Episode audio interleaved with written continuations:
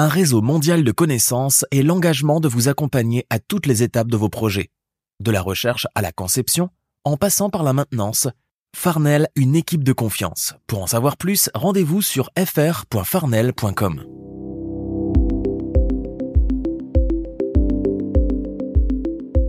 Bonjour, bonsoir au microphone, Bruno Gouliel-Minetti. Je suis très heureux de vous retrouver pour cette nouvelle édition de mon carnet. C'est l'édition du vendredi 11 août 2023. Une édition un peu particulière parce que cette semaine, j'ai perdu ma maman. Et ma maman, en plus d'être mère, eh bien, c'était probablement ma plus fidèle auditrice depuis mes tout débuts à CIBL en 1986. Alors, cette semaine, j'ai perdu ma mère, mais j'ai aussi perdu ma fidèle auditrice qui était très précieuse. Mais en son honneur, j'ai décidé de faire une émission cette semaine, alors vous comprendrez que je lui dédie cette édition de mon carnet. Et d'ailleurs, j'en profite pour vous remercier hein, pour tous les bons mots que vous m'avez fait parvenir depuis le début de la semaine. C'était vraiment touchant de vous lire. J'ai tout lu ce qui m'a été envoyé. Vous savez, si je suis aussi curieux euh, et depuis euh, aussi longtemps au sujet des technologies, ben c'est dû à ma mère hein, qui m'a transmis sa grande curiosité, même à l'âge de 89 ans, elle ne ratait pas un bulletin de nouvelles, un documentaire ou une émission analysait une situation d'actualité. Elle a même écrit un livre avec ma sœur Marise au sujet de l'Internet pour les aînés. C'est vous dire comment ça coule dans le sang de la famille, cette fascination pour le numérique. Alors merci pour vos bons mots. Alors au menu de mon carnet cette semaine, je pense que ma mère aurait aimé. On a vraiment de très bons invités, en plus de mes collègues qui sont présents cette semaine. On va aller à New York rejoindre Juliette Powell qui va publier la semaine prochaine un livre intitulé The IA Dilemma, le dilemme de l'IA. Dans le sud de la France, on va aller rejoindre Patrick Baudouin avec qui euh, on va parler de la relation client à l'ère de l'ère numérique. On va accueillir le professeur Jean-Hugues Roy de l'UCAM qui vient de publier une analyse sur ce que serait ou sera l'expérience des utilisateurs de Facebook au Canada dans un monde sans information. Et on va aller prendre des nouvelles du studio montréalais Turbulent qui vient de se joindre à un grand groupe, un grand joueur du jeu vidéo anglais. Je vous le disais, mes fidèles collègues sont là aussi. Thierry Weber nous parle de crypto-monnaie. Stéphane Ricoul s'intéresse à la Chine et l'intelligence artificielle. Puis Jean-François Poulain nous parle de l'ABC du UX. Alors, à vous qui m'accueillez en ce moment entre vos deux oreilles et à maman qui m'écoute probablement de quelque part ailleurs, merci d'être là et je vous souhaite une excellente écoute.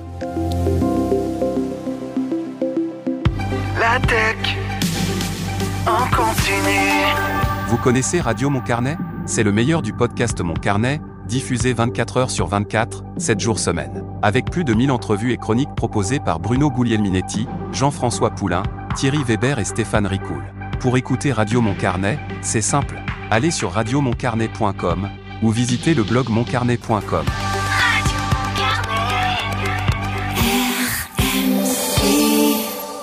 De retour au podcast Mon Carnet, en compagnie de Bruno Guglielminetti. Le temps file, je pense que c'est le moins qu'on puisse dire.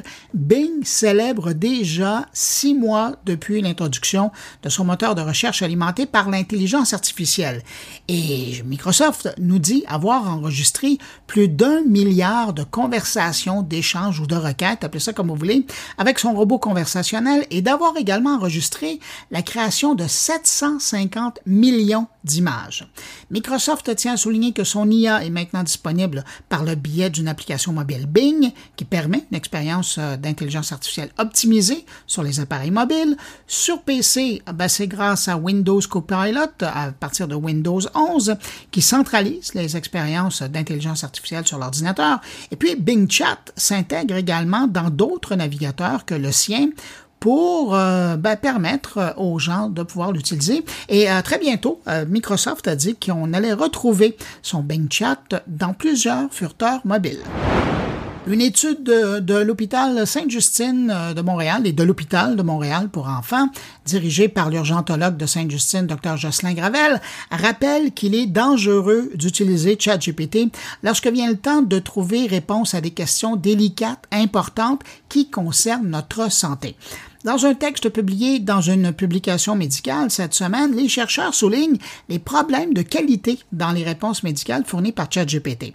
Les chercheurs ont trouvé des erreurs factuelles et des références inventées pour les 20 questions médicales. En fait, c'est cinq erreurs factuelles majeures qu'ils ont trouvées et 69% des références qui étaient fictives, mais qui paraissaient être vraies.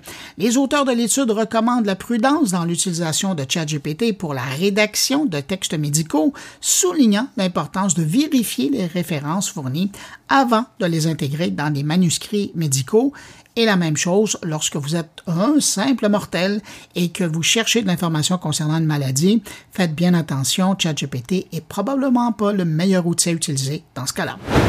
Google annonce l'introduction d'une nouvelle fonctionnalité de signature électronique sécurisée pour les documents sur Google Doc et Google Drive. Testée en version alpha depuis juin 2022, cette fonction de e-signature ou de signature électronique, si vous voulez, est maintenant prête pour une version bêta ouverte pour les abonnés individuels à Google Workspace. Destinée principalement aux professionnels et aux petites entreprises, cette intégration native permet finalement de signer des contrats directement depuis Google Drive sans changer d'application. Le déploiement de cette fonction de e-signature vient tout juste de commencer chez les abonnés de Google Workspace et euh, Google prévoit un déploiement progressif qui devrait s'étendre sur une quinzaine de jours. Je reste avec euh, Google un instant. Euh, cette semaine, on apprenait également que Google intensifie sa lutte contre les sites de téléchargement illégaux. Selon la page Transparency Report de Google, c'est plus de 7 milliards de sites pirates qui ont été mis hors ligne ou du moins désindexés sur demande par les ayants droit. Et seulement pour les neuf derniers mois, c'est un milliard de ces sites qui ont été désindexés. À ma grande surprise, c'est le groupe montréalais MG Premium, une filiale de MindGeek qui est particulièrement vigilante et active dans le domaine, qui serait responsable de plus de 25% des demandes de désindexation. Il faut savoir que cette entreprise reliée au groupe MindGeek, donc, fait en grande partie ses revenus à partir de contenus pour adultes sur Internet et ne tient pas nécessairement à voir ses contenus être piratés. Imaginez, les demandes de MG Premium peuvent atteindre jusqu'à plus de 2 millions de demandes par jour, même si selon Google, certaines d'entre elles sont injustifiées. Un mot pour revenir sur la saga de Zoom ces derniers jours. Vous en avez probablement entendu parler. Ben, Zoom qui a finalement remis à jour ses conditions générales d'utilisation après une controverse concernant l'utilisation des données des utilisateurs pour former son intelligence artificielle maison. Les termes initiaux permettaient à Zoom d'utiliser euh, vos appels et euh, vos vidéos sans consentement explicite. Mais là, après la publication de cette information, vous imaginez, ben, il y a une nouvelle ligne qui a été ajoutée aux conditions d'utilisation qui promet de ne pas le faire sans consentement. Le hic, c'est que la formation, ben, elle a déjà eu lieu et que maintenant, le mal, ben, il est fait. Est-ce qu'on aura droit à un recours collectif? Peut-être, on verra, mais pour le moment, Zoom semble vouloir remettre les choses en place. Mais bon, avec son passé plutôt léger et déficient en matière de promesses sur la vie privée et la protection de la vie privée, disons que ça soulève quelques inquiétudes. Et puis en parlant de Zoom, la semaine dernière, Zoom a officiellement renoncé à sa politique de travail à domicile, de télétravail, obligeant les employés vivant près d'un bureau de l'entreprise à y travailler au moins deux jours par semaine. Avec cette décision de la part de la direction d'un des outils qui aura marqué le télétravail pendant les deux ans de pandémie, on peut presque parler de Zoom comme un symbole maintenant. Alors beaucoup y voient la fin de l'ère du télétravail lié à la pandémie. Ah, ça, c'est intéressant. Au Japon, il y a le groupe SoftBank qui a annoncé qu'il travaille présentement sur le développement d'une version japonaise de ChatGPT avec une équipe d'environ 100 personnes. Le PDG de la division télécommunications de SoftBank a déclaré que la formation de l'IA était en cours et l'objectif est de sortir ce produit, le ChatGPT japonais, d'ici 2024. Pour atteindre son objectif ambitieux, SoftBank collabore également avec Microsoft pour accélérer le déploiement des technologies associées, l'engagement dans le domaine de SoftBank envers l'avancement de l'IA est motivé par la croyance du président Masayoshi Son en l'évolution rapide de la technologie. Il a présenté d'ailleurs une diapositive intitulée Evolutionary Speed lors d'une réunion d'actionnaires qui illustrait comment le développement de l'IA accéléra considérablement la courbe représentant l'évolution humaine. Avec l'introduction d'une version japonaise de ChatGPT qui prendra en ligne de compte la culture japonaise, ben, SoftBank vise à contribuer à la croissance de la technologie de l'IA au Japon et évidemment à permettre aux entreprises japonaises de profiter des avancements offerts par l'intelligence artificielle générative. Et puis je termine avec une information lue dans le quotidien anglais The Guardian. Une nouvelle étude australienne menée par l'Université de Nouvelle-Galles du Sud, euh, en Australie donc, a confirmé que l'envoi de textos en marchant augmente les risques de chute, même avec des efforts de prudence. L'étude a recruté 50 étudiants et a utilisé un environnement simulé, sécurisé, pour tester l'équilibre et la coordination lors de la marche, tout en envoyant des textos. Eh bien, les résultats ont révélé que la prudence supplémentaire ne réduisait pas les risques de chute et que l'envoi de textos entravait le rétablissement de l'équilibre postural. La précision des textos, d'ailleurs, était également réduite. Et si vous vous demandez pourquoi je vous parle de cette étude qui semble à première vue assez banale, c'est que ces résultats viennent contredire des études antérieures, de très sérieuses études, qui suggéraient, elles, que les jeunes adultes d'aujourd'hui pouvaient multitâcher, entre guillemets, efficacement. L'étude propose des recommandations pour prévenir ces risques, dont une technologie qui verrouillerait l'écran d'un téléphone pendant qu'on marche, parce que les panneaux d'avertissement ne seraient pas assez efficaces pour les personnes concentrées sur leur téléphone. La semaine prochaine, le 15 août plus exactement, sortira aux États-Unis et aussi en ligne un nouvel ouvrage signé par Juliette Powell intitulé The EI Dilemma, le dilemme de l'IA, sept principes pour une technologie responsable aux éditions Barrett Kohler. Un ouvrage qui se veut une réflexion sur l'omniprésence de l'IA, mais surtout sur son utilisation responsable. Et si le nom de Juliette Powell vous dit quelque chose et pas nécessairement dans le domaine des technologies, ben vous n'êtes pas dans le champ. Dans sa jeunesse, elle a été une des VJ les plus populaires à Music Plus et à Much Music, mais après cette époque, elle a déménagé à New York pour y étudier et y vivre. Et depuis plusieurs années maintenant, moi je la suis comme une des consultantes new-yorkaises les plus influentes à l'intersection de la technologie, des affaires et de l'éthique. D'ailleurs, Juliette Powell a conseillé et conseille toujours de grandes entreprises américaines et internationales sur les changements accélérés engendrés par l'innovation technologique. Si vous désirez en savoir plus d'ailleurs sur son cheminement, je vous invite à aller faire un tour du côté de son compte Vous allez voir tout le travail, tout le parcours qu'elle a fait euh, depuis plusieurs années. Mais pour l'instant, c'est l'autrice qu'on va rejoindre chez elle à New York. Bonjour Juliette Powell. Bonjour. Euh, Juliette, pourquoi écrire un livre sur le dilemme de l'IA aujourd'hui, maintenant?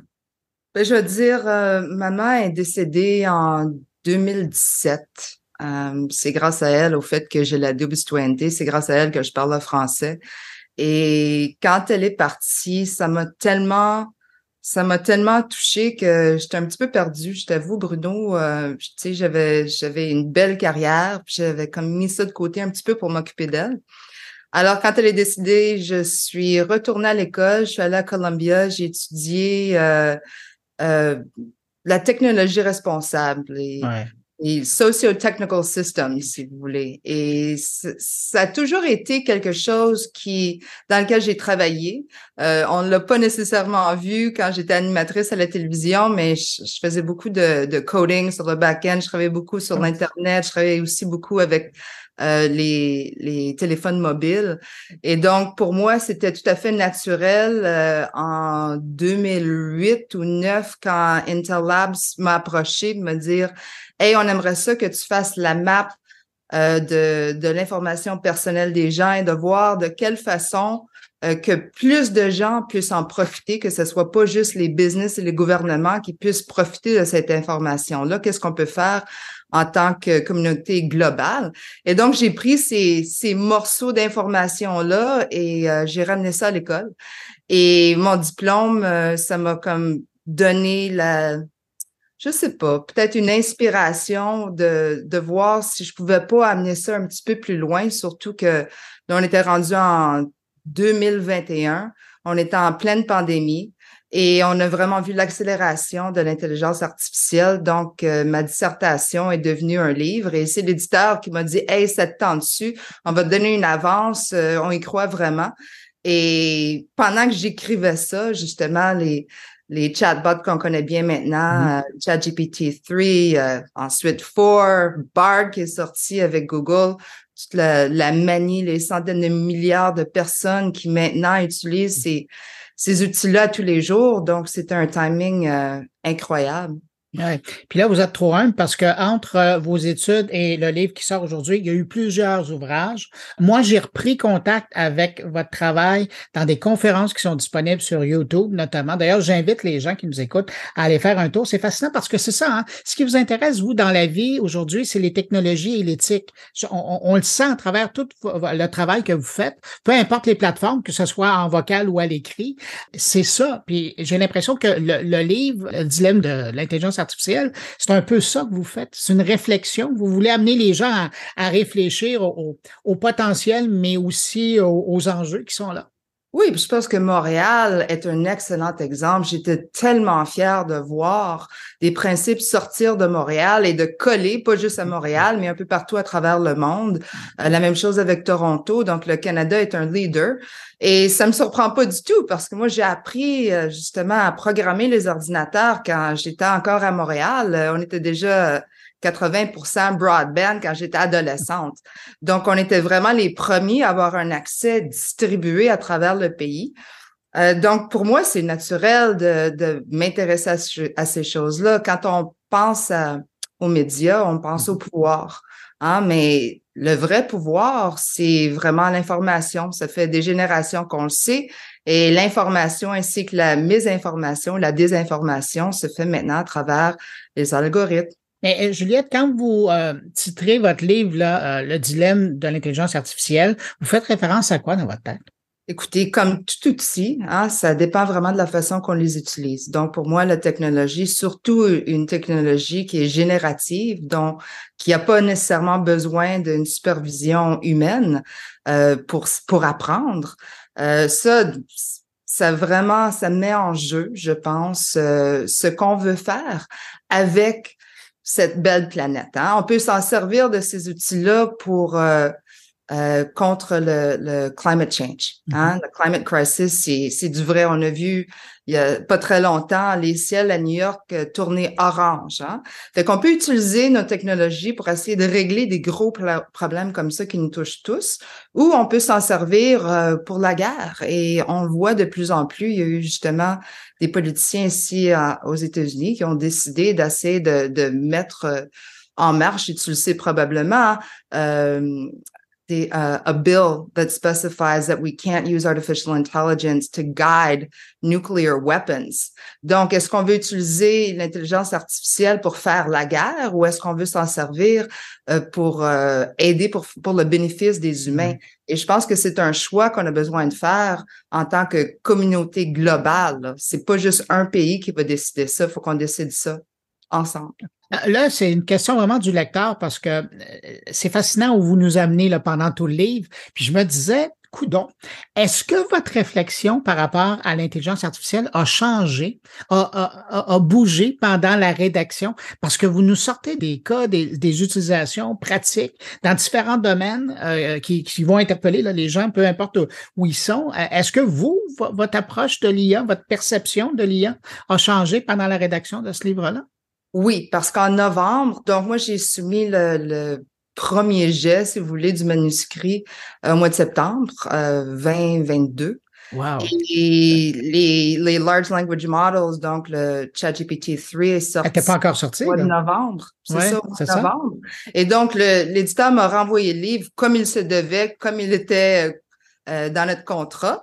Et là, du coup, il fallait que j'ai changé à peu près 20% du livre pour refléter les nouvelles technologies. Et dans ce trois mois-là, euh, donc au mois de janvier, c'était vraiment, le, et, tu le sais, c'était écrit un livre, c'est comme ton éditeur te, te, renvoie ça pour savoir s'il n'y a pas des petites erreurs, s'il n'y a pas des, des, des accents aigus ou des, euh, des points qui ne sont pas à la bonne place. Et moi, j'ai complètement réécrit encore au mois de janvier, février. Là, il commençait à paniquer. Il disait, c'est quel livre que tu vas nous sortir, là? Parce que là, c'était à la fin février, que c'était vraiment, vraiment, vraiment le deadline, que ça mm-hmm. s'en allait. Euh, puis là, tu peux plus toucher du tout, du tout, du tout.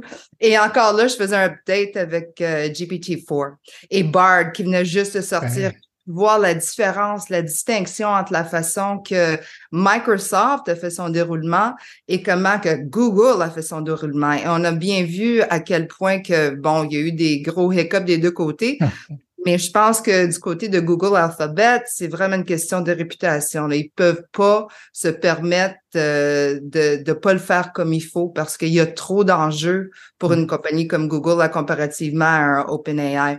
Donc, ça a changé non seulement ma façon de regarder l'intelligence artificielle euh, côté business, côté gouvernemental, mais aussi dans la main des gens. Écoute, j'enseigne à New York University. Hein? J'enseigne euh, les, les, grad students. Et c'est en technologie, justement.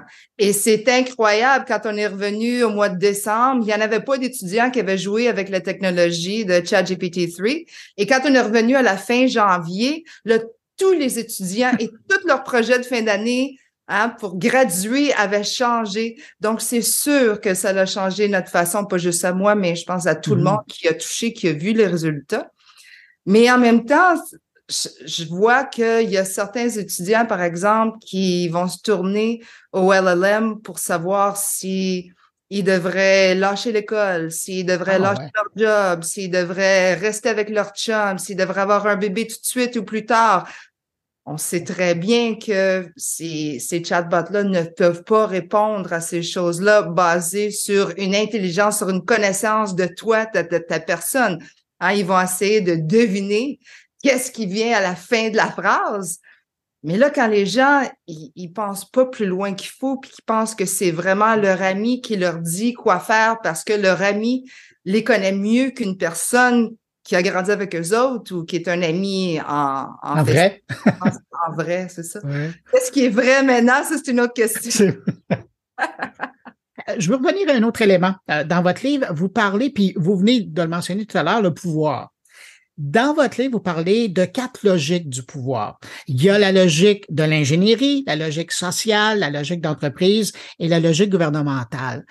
Avez-vous l'impression, vous, après tout le temps que vous avez passé là-dessus, puis votre expérience que l'intelligence artificielle va servir également ou va peut-être favoriser une de ces logiques-là plus que d'autres?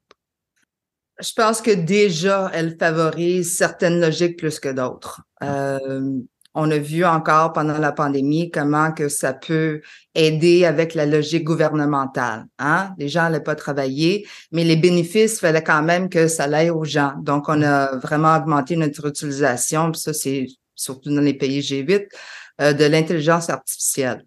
Euh, côté corpo, ça, c'était déjà parti. On sait que euh, la plupart des grosses compagnies, ce qu'on appelle le big tech, donc Google, Amazon, Microsoft, c'est des compagnies qui déjà savent utiliser notre information personnelle et d'en faire une monétisation. le côté social, je pense qu'on apprend encore comment l'utiliser. On, on, on, apprend à ouvrir les datasets justement pour qu'on puisse avoir des meilleurs bénéfices mm-hmm. euh, pour plus de gens. Mais je pense que maintenant, il y a aussi une... Je pense qu'il y a une grosse tendance dans les villes, par exemple, de, de faire une, une grosse priorisation, prioritization, to do a big prioritization around uh, digital assets, artificial intelligence, and data-driven skills. Mais quand on regarde dans un environnement qui est plus rural, c'est le contraire. Du moins euh, aux États-Unis. Je veux dire, les gens euh, côté rural, ils pensent pas nécessairement que c'est la première chose à faire première chose à faire, c'est d'apprendre comment tirer un gun. Pourquoi? Parce que c'est ça qui va assurer ta survie, là, tu mmh. sais. Puis je pense que on voit beaucoup de polarisation politique ici aux États-Unis qui est axée euh, pas juste sur euh, les candidats à la présidence, mais aussi cette mentalité-là. Qu'est-ce qui est plus important? Et je pense que c'est pour ça qu'on a besoin d'une plus grande conversation. C'est pas juste autour des outils technologiques, c'est autour des, des priorités humaines. Qu'est-ce qui est important pour nous autres? Euh, si tu as lu le livre, tu as vu dans, dans, le premier chapitre, on parle des, euh, du Moral Machine Experiment. C'est un, un, incroyable euh, projet qui est sorti de MIT où on a vu plus de 200 millions de personnes qui ont répondu à cette expérimentation-là où les gens se mettaient dans la peau, si tu veux, d'une voiture autonome. Et quand tu es dans la peau de cette voiture-là, il faut que tu décides. Et là, si tu as mm-hmm. vraiment un choix ou l'autre choix, tu pas de choix dans le milieu. C'est est-ce que tu vas tuer un homme ou est-ce que tu vas tuer une femme? Est-ce que tu vas tuer un animal ou est-ce que tu vas tuer un, un bébé? Est-ce que tu vas tuer une femme enceinte ou une femme qui est pas enceinte? Et dépendamment de la culture, dépendamment de la géographie, les gens avaient des réponses complètement différentes sur qui devrait vivre et qui devrait mourir. Donc, si en tant qu'humain, on peut même pas se décider à ce qui est important, comment veux-tu que que notre intelligence artificielle fasse ces décisions-là pour nous? Puis c'est mm. ça vraiment qui qui m'importe, c'est qu'on ait une plus grosse discussion sur ce qui est important parce que on a le choix là, on a la possibilité de faire ces choix-là maintenant. Dans les prochaines générations, pas sûr. Ça m'amène à ma dernière question, Juliette. Euh, qu'est-ce que vous espérez que vos lecteurs vont retenir après avoir lu votre livre? Une des choses que que j'ai appris à Musique Plus, que j'ai appris à Much Music, que j'ai appris en faisant des entrevues à la télévision, c'est qu'il faut avoir un niveau de critical thinking, de pensée critique. Il faut, même si on fait confiance à la source, il faut toujours vérifier, il faut mm-hmm. toujours y penser une deuxième fois parce que je pense que souvent on, on, pense qu'on a le contrôle, hein? on a confiance, on est entouré des gens de confiance, on a des technologies de confiance, puis on, on oublie de penser, on oublie de réfléchir, on oublie de questionner. C'est vraiment ça que j'espère qu'on continue de questionner, qu'on ouvre une conversation intelligente. Puis intelligente, ça veut dire des gens qui se sont informés, qui ont fait leur devoir pour pouvoir amener une conversation intelligente autour de l'intelligence artificielle et ce qu'on veut en faire ensemble comme communauté globale. Juliette Powell, on lui parlait euh, concernant la sortie de son nouveau livre, The AI Dilemma ou le dilemme de l'IA, les sept principes pour une technologie responsable. Merci beaucoup d'avoir pris de votre temps pour euh, me parler, puis j'espère qu'on se croisera bientôt. Merci à toi, Bruno. À bientôt. En passant, si vous pensez que c'est toute entrevue, c'est pas vrai. J'arrête ici mon entrevue avec Juliette Powell, mais vous avez seulement entendu la moitié de notre rencontre. Si vous désirez entendre l'intégrale, vous pourrez la retrouver sur moncarnet.com ou votre plateforme de podcast préférée dès lundi.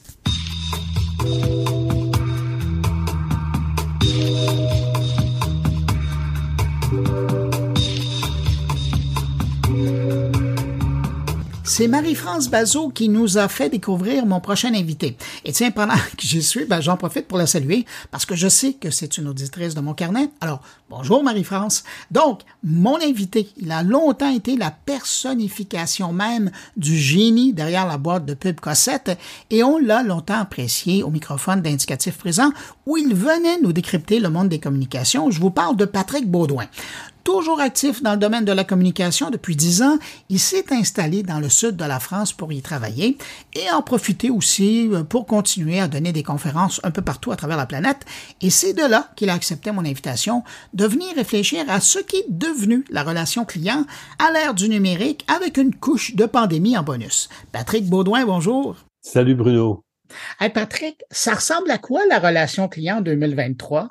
Elle est, euh, elle est très bousculée. Elle a été bousculée avec l'arrivée du numérique dans les années 90 et les réseaux sociaux dans les années 2000. Et quand je dis bousculée, ben en fait, on a assisté dans cette révolution numérique à, deux étages. Hein, le premier étage, le 1.0, puis le 2.0. En fait, qu'est-ce qu'on a vu? Une inversion lente du rapport de force entre l'entreprise et le client, au sens où avant l'entreprise avait la maîtrise absolue de la prise de parole. Elle pouvait dire tout et son contraire, le client, le consommateur n'avait pas les moyens de vérifier ou même de contrer ou même d'exprimer euh, son doute par rapport à l'entreprise. Et on a vu lentement une inversion de ce rapport qui fait qu'aujourd'hui, en fait, le client a pris le contrôle de la rencontre avec l'entreprise. C'est lui qui décide s'il veut aller vers telle ou telle entreprise. Je regardais les dernières statistiques, que ce soit dans le domaine du B2C ou dans le domaine du B2B au niveau international, on est à 90-95%. Les clients vont sur Internet consulter avant d'appeler un fournisseur, un artisan, une entreprise XYZ. Donc, euh, il a pris le contrôle de la rencontre. Il va aller sur les plateformes numériques, croiser des informations, poser des questions, aller voir des avis, etc. Et à travers cette sorte de, je dirais, de quête totalement euh, anarchique, hein, parce que c'est pas forcément très organisé, il va construire sa propre perception d'une marque, que ce soit un produit, un service, etc. Et dans la foulée, il va peut-être partir à la rencontre de, de, de, cette entreprise. Donc, on a totalement inversé le rapport, ce qui fait d'ailleurs que la publicité historique, qui était descendante, qui était verticale, a beaucoup moins d'ascendante aujourd'hui qu'elle en avait euh, dans le passé.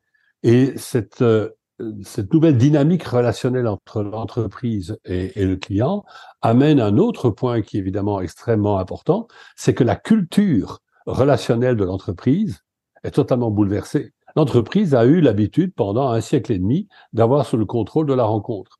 Et puis du jour au lendemain, ben non, c'est le client qui, euh, qui décide d'aller à gauche, à droite, de la questionner, de la vilipender, de la boycotter, etc., etc.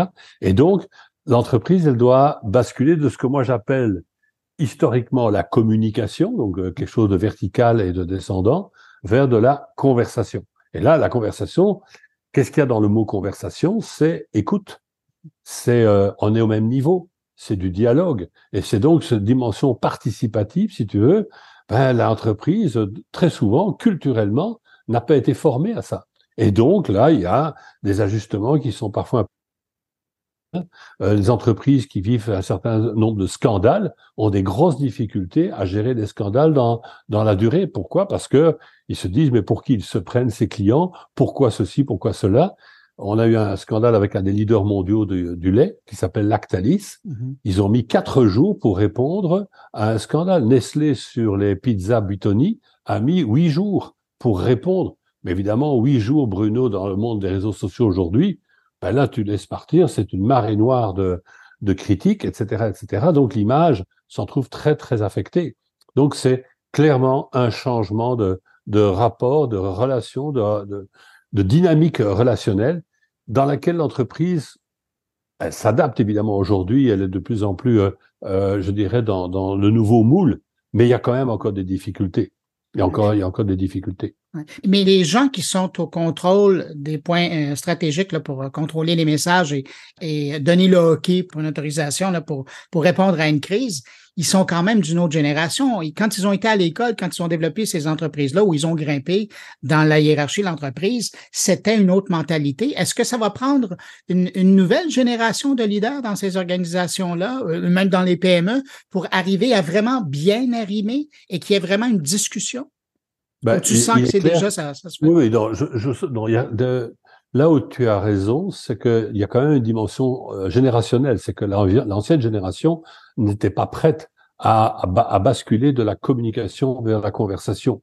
Euh, moi, j'ai entendu souvent euh, certains patrons d'entreprise euh, dire, mais à voix haute et très à l'aise, mais pour qui ils se prennent en parlant des clients?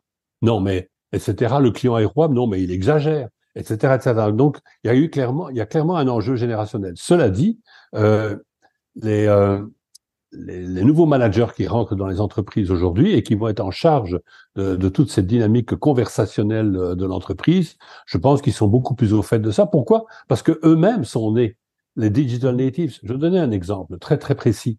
C'est que les commerciaux, ce qu'on appelle les commerciaux euh, dans les entreprises, donc ceux qui, qui gèrent la dynamique commerciale d'une entreprise, si je prends la dimension strictement générationnelle en termes démographiques, eh bien le commercial d'hier, donc celui qui, qui passait trois heures à midi euh, pour essayer de conclure un contrat et ça laisse terminer sans doute par un cognac ou je ne sais pas quoi ou une invitation euh, à passer trois jours en Floride parce que ça se faisait aussi mhm. là-dedans. Ben, ce commercial-là, démographiquement, aura disparu en 2026.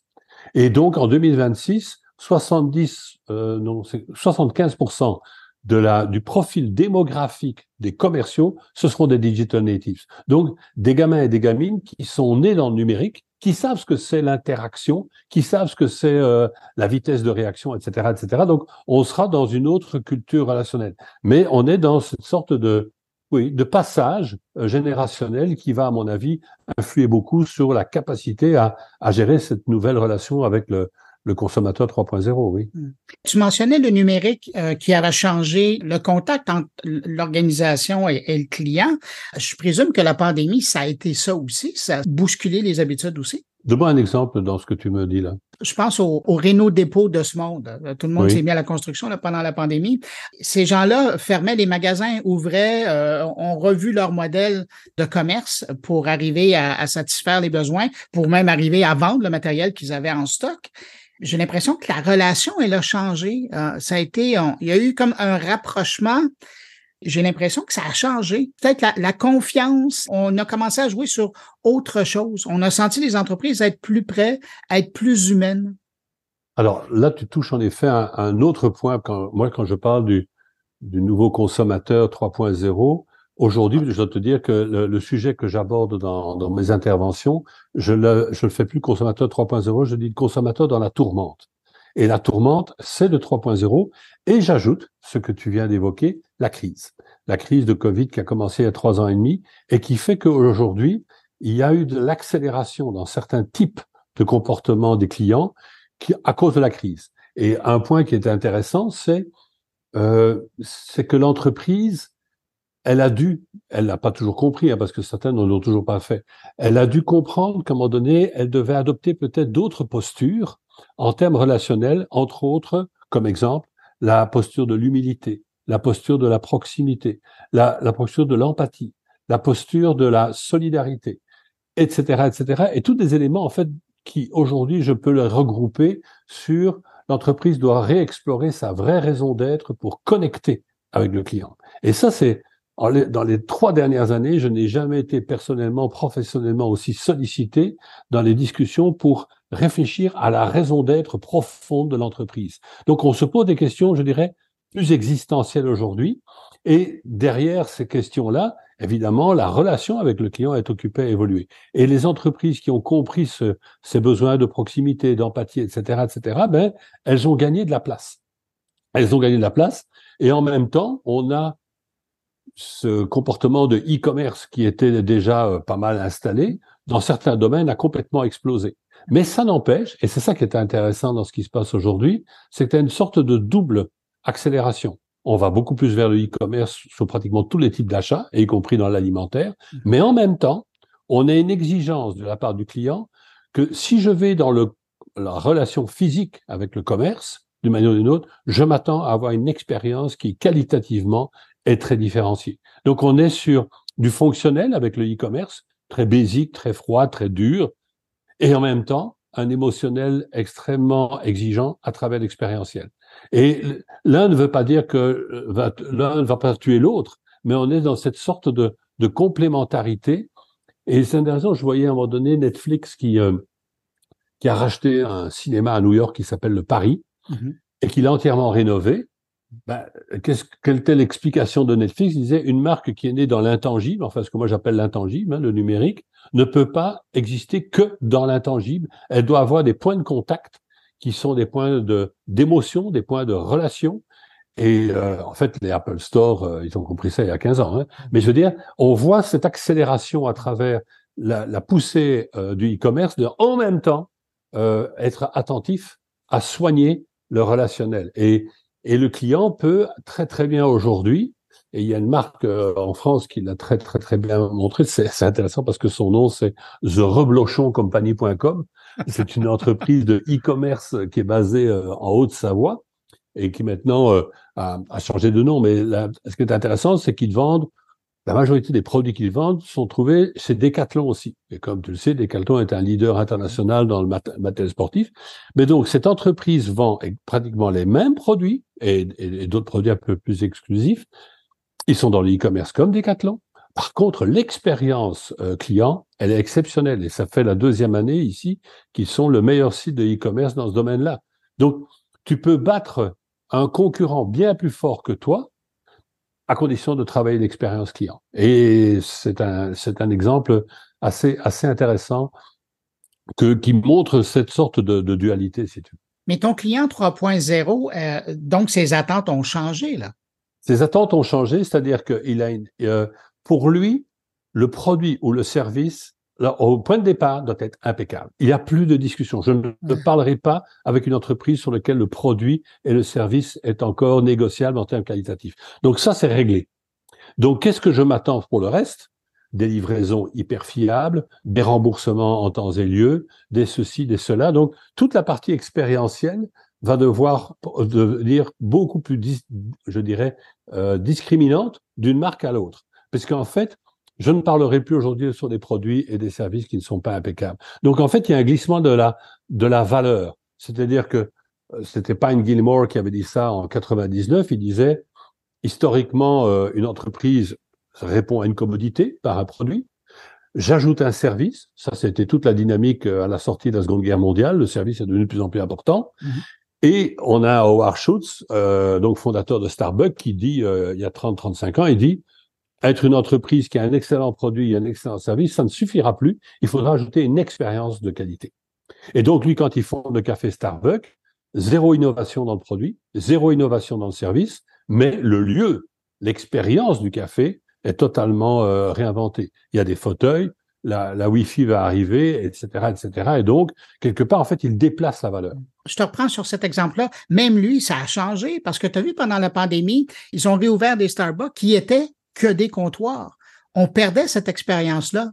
Tout à fait. Et, alors, ce qui est intéressant avec euh, ton point sur la COVID, c'est la COVID a remis en avant, et là, là, on est plus dans la sociologie que dans, dans le marketing ou la communication, a remis en avant l'énorme besoin des, des, je dirais, des citoyens consommateurs ou des citoyens clients, l'énorme besoin relationnel et d'appartenir à une communauté. Je ne sais pas si tu te souviens, mais les, les, applications les plus téléchargées dans la première année de Covid, les cinq applications les plus téléchargées dans le monde, c'était des applications relationnelles, style Zoom, Teams, etc., etc.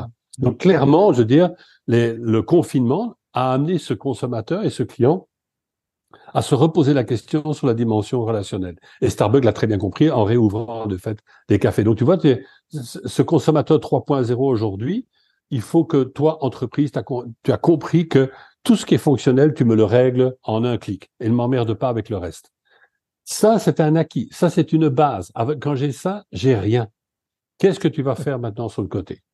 Comment tu vas me parler? Comment tu vas interagir? Je prends un exemple qui est Back Market ici, qui est tout du reconditionnement de matériel informatique ici en Europe. Tu dois voir la façon avec laquelle, à travers les courriels dans la relation, ils, euh, ils interagissent avec toi c'est extrêmement souriant, il y a de l'humour, il y a, il y a de l'empathie, mais alors partout.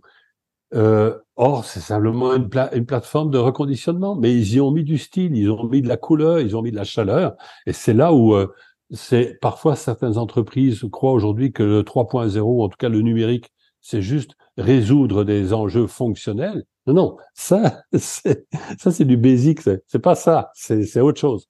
Et c'est ça qui est un peu le paradoxe d'ailleurs, c'est que Parfois, je me fais interpeller en disant, oui, le numérique, tout est devenu abstrait, tout est devenu froid, Non, non, au contraire, ça n'a fait qu'accélérer le besoin de chaleur. Donc moi, ce que j'appelle aujourd'hui euh, le concept de chaleur ajoutée.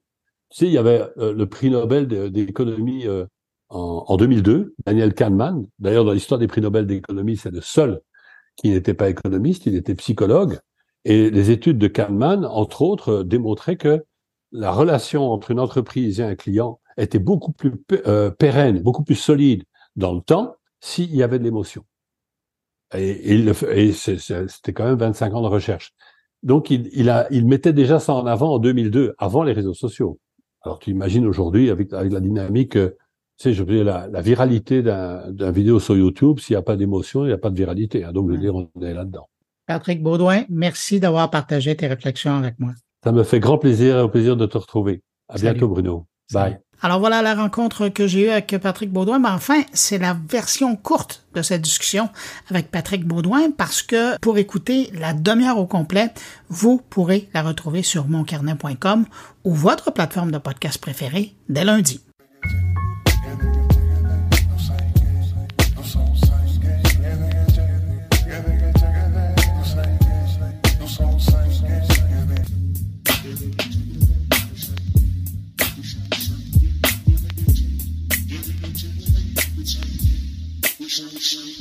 Le professeur Jean-Hugues de l'UQAM a publié il y a quelques jours un article dans la presse qui met en garde contre les risques potentiels d'un Facebook, d'un Instagram sans nouvelles et qui souligne au passage l'importance des médias dans la plateforme. Selon lui, la réduction de l'information journalistique pourrait non seulement appauvrir la qualité du contenu, mais aussi avoir des conséquences plus larges sur la dynamique sociale et l'économie de la plateforme. Pour aller plus loin dans sa réflexion, ben, je lui ai lancé l'invitation. Il a accepté. Alors, Jean-Hugues Roy, bonjour. Bonjour, Bruno. Jean-Hugues, première chose que je veux savoir, d'où est venue l'idée pour toi de prendre ce pas de recul et d'étudier 8 euh, millions de publications? Mm-hmm. C'est venu même avant. Oui, parce qu'on ne fait pas ça euh, rapidement. Là. Non, non. En 2021, février, là, quand Facebook avait fait la même chose en Australie, je me suis posé la question à ce moment-là s'il voulait, s'il souhaitait faire la même chose au Canada, parce que déjà à l'époque, euh, dans mes discussions avec des représentants de Facebook, ils disaient là, on aime, on fait tout pour ne pas faire la même chose au Canada. Mais sous-entendu était, le, message était que ben, on n'hésitera pas à le faire. Là. On a enlevé l'information aussi au Canada, comme on vient de le faire en Australie, là, si besoin est. Donc je l'ai fait. J'ai fait une première expérience à ce moment-là avec des contenus de l'année 2020 en français. Je me suis pas limité au Canada. Je suis allé chercher également des contenus en France, en Belgique, en Suisse, tous francophones, pour voir donc quand on retranchait l'information de ces contenus-là, euh, qu'est-ce qui reste? Alors, euh, puis j'ai écrit un paper, un, article dans une revue évaluée par les pairs là, qui s'appelle First Monday. Puis le titre dit tout. le titre c'était Kittens and Jesus. Euh, qu'est-ce qui reste donc dans un, un newsless Facebook? Et puis c'est ça. Moi, je m'attendais, au départ, je me disais, ah, c'est ça, il va y avoir de la désinformation. C'était un peu aussi ce dont on parlait beaucoup quand ils avaient enlevé l'information en Australie, qu'ils laissaient le champ libre à, à la désinformation. Alors, c'est ça ce que je m'attendais de, de retrouver. J'ai été surpris de ne pas en, retrouver tant que ça, là, tu sais. Surtout au Québec, euh, en Suisse, en Belgique. Là. En France, il y en a quand même. Il y avait des pages Facebook comme The Epoch Times, euh, RT, Russia Today également, qui surnageaient. Mais au Québec, il y avait beaucoup moins de contenu de désinformation. Ce qui ressortait, ben c'est ça, c'est des contenus viraux, des politiciens, mais aussi beaucoup de des pages évangéliques il faut dire, il faut, faut juste revenir sur la méthodologie. Là. Euh, moi, je travaille avec euh, un outil qui s'appelle CrowdTango, qui est fourni par Meta, sais. et ce à quoi il nous donne accès, c'est ce sont les pages qui sont administrées dans un pays donné. Donc, c'est des pages administrées au Canada. La majorité, c'est des contenus qui touchent les Canadiens, mais il y a beaucoup de pages administrées par des Canadiens, mais qui qui s'adresse à des auditoires européens, africains, nord-africains. Alors, bon, il faut faire le ménage dans tout ça. C'est peut-être ça qui euh, prend le plus de temps. En fait, je conserve, en enlevant les médias, dans les contenus non médiatiques, il y a ça aussi. Les contenus religieux, beaucoup, donc il y en a une bonne partie, je pense, qui s'adresse à des auditoires à l'extérieur euh, des frontières du Québec. Euh, c'est peut-être ce qui explique leur prévalence. Mais la désinformation, ben, ça devrait s'adresser aux, aux Canadiens d'expression française, mais bon, il y en a pas tant que ça. Alors, c'est et j'ai voulu refaire l'expérience plus récemment, maintenant que, que Meta l'a fait au Canada. Euh, j'ai fait une, extraction de contenu au mois de mai pour le, magazine Le 30. Là. Donc, j'avais déjà tout ça, tous ces 8 millions de posts euh, Facebook.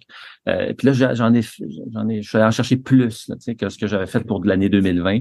Euh, donc, à tous les mois, je demander les pages administrées au Canada, euh, en français, les 300 qui obtiennent le plus d'interactions. Donc, pour le mois de janvier 2021, février 2021, et ainsi de suite jusqu'en mai 2023. Donc, bang, 8 millions de posts. Puis voilà, j'avais une liste de médias qui, qui était facile à identifier. Puis tout le reste, je fais j'ai regardé qu'est-ce qui, voilà, quelles sont les, les pages qui ont plus d'interactions, tout ça, les mots-clés qui reviennent le plus souvent. Bref, c'est brossé à grands traits, c'est ce que j'ai écrit, mais en tout cas, c'est l'essentiel qui ressort. Puis c'est ça, un Facebook dont, dont on enlève, dans lequel il n'y a plus d'informations. C'est un Facebook dont je pense que les gens vont se tanner très vite.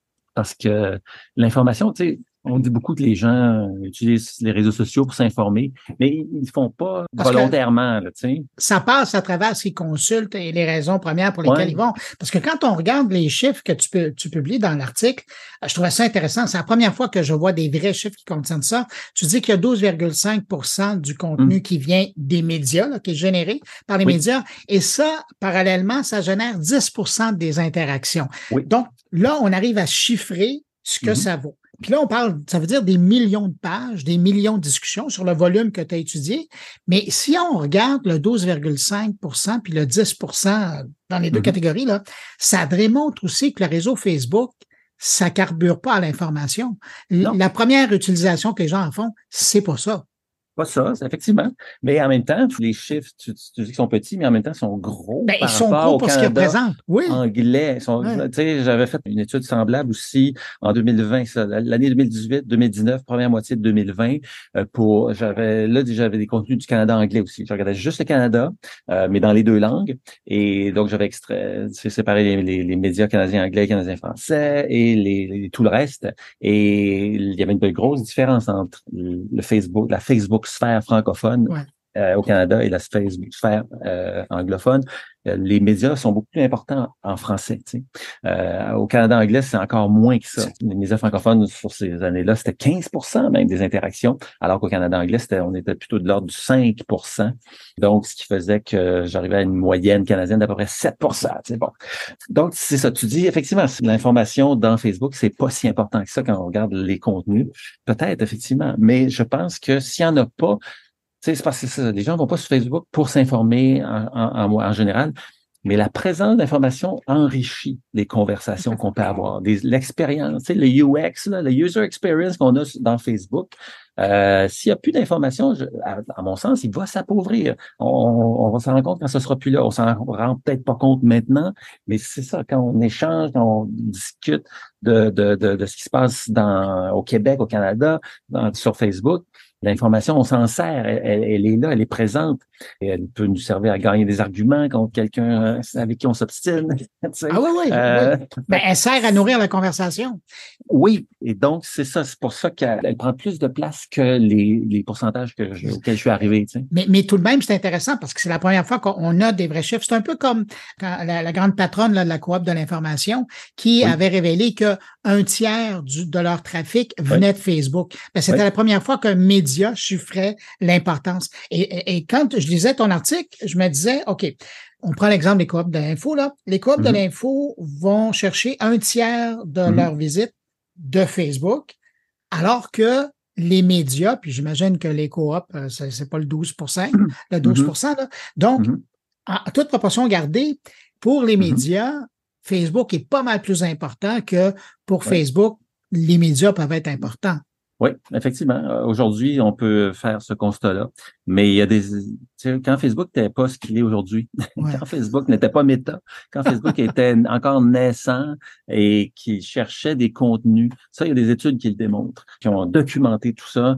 Facebook cognait aux portes des médias d'information des États-Unis et de partout dans le monde pour qu'ils ouvrent leur page Facebook, pour que les justement les utilisateurs de Facebook aient de quoi Ah, ben, c'était le chant des sirènes, on s'en souvient de ça. Oui, oui. Oui. Puis c'est effectivement, c'était pour avoir des contenus sur lesquels discuter. Là, tu sais. Facebook avait besoin des médias à l'époque. Puis les médias, ah, ok, on donne, c'est qui ça Facebook, c'est quoi ça? On donne-tu nos, nos contenus là Puis là, hop, ouais, c'est quand même une grosse compagnie qui a de plus en plus de monde tu sais, qui sont qui sont là-dessus. Ok, allons-y. Tu sais.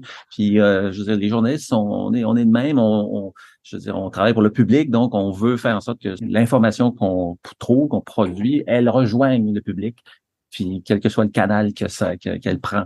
Et donc Facebook, c'est un nouveau nouveau canal qui s'ouvrait. Allons-y.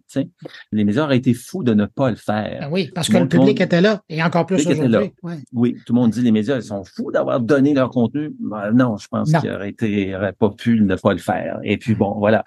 C'est pour ça que moi, la relation entre le- les, les médias et Meta, elle est, elle est mutuellement bénéfique. Oui, ben c'est un tango qu'on qu'on danse à deux. Mais c'est Oui. drôle parce que l'exemple que tu donnes, ça me rappelle ce qui s'est passé avec AOL à l'époque. Ça, c'est avant l'Internet, là.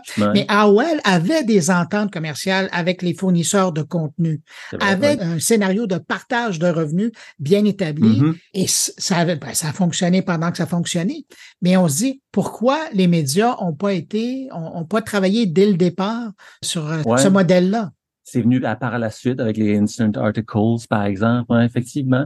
Euh, ben, peut-être parce qu'ils y voyaient leur avantage. Tu sais. L'achalandage qui était procuré par Facebook, bon, par Google également, là, euh, oh, OK, là, ils pouvaient vendre de la publicité sur leur propriété numérique, sur leur site web et tout et tout, euh, du Google AdSense et tout.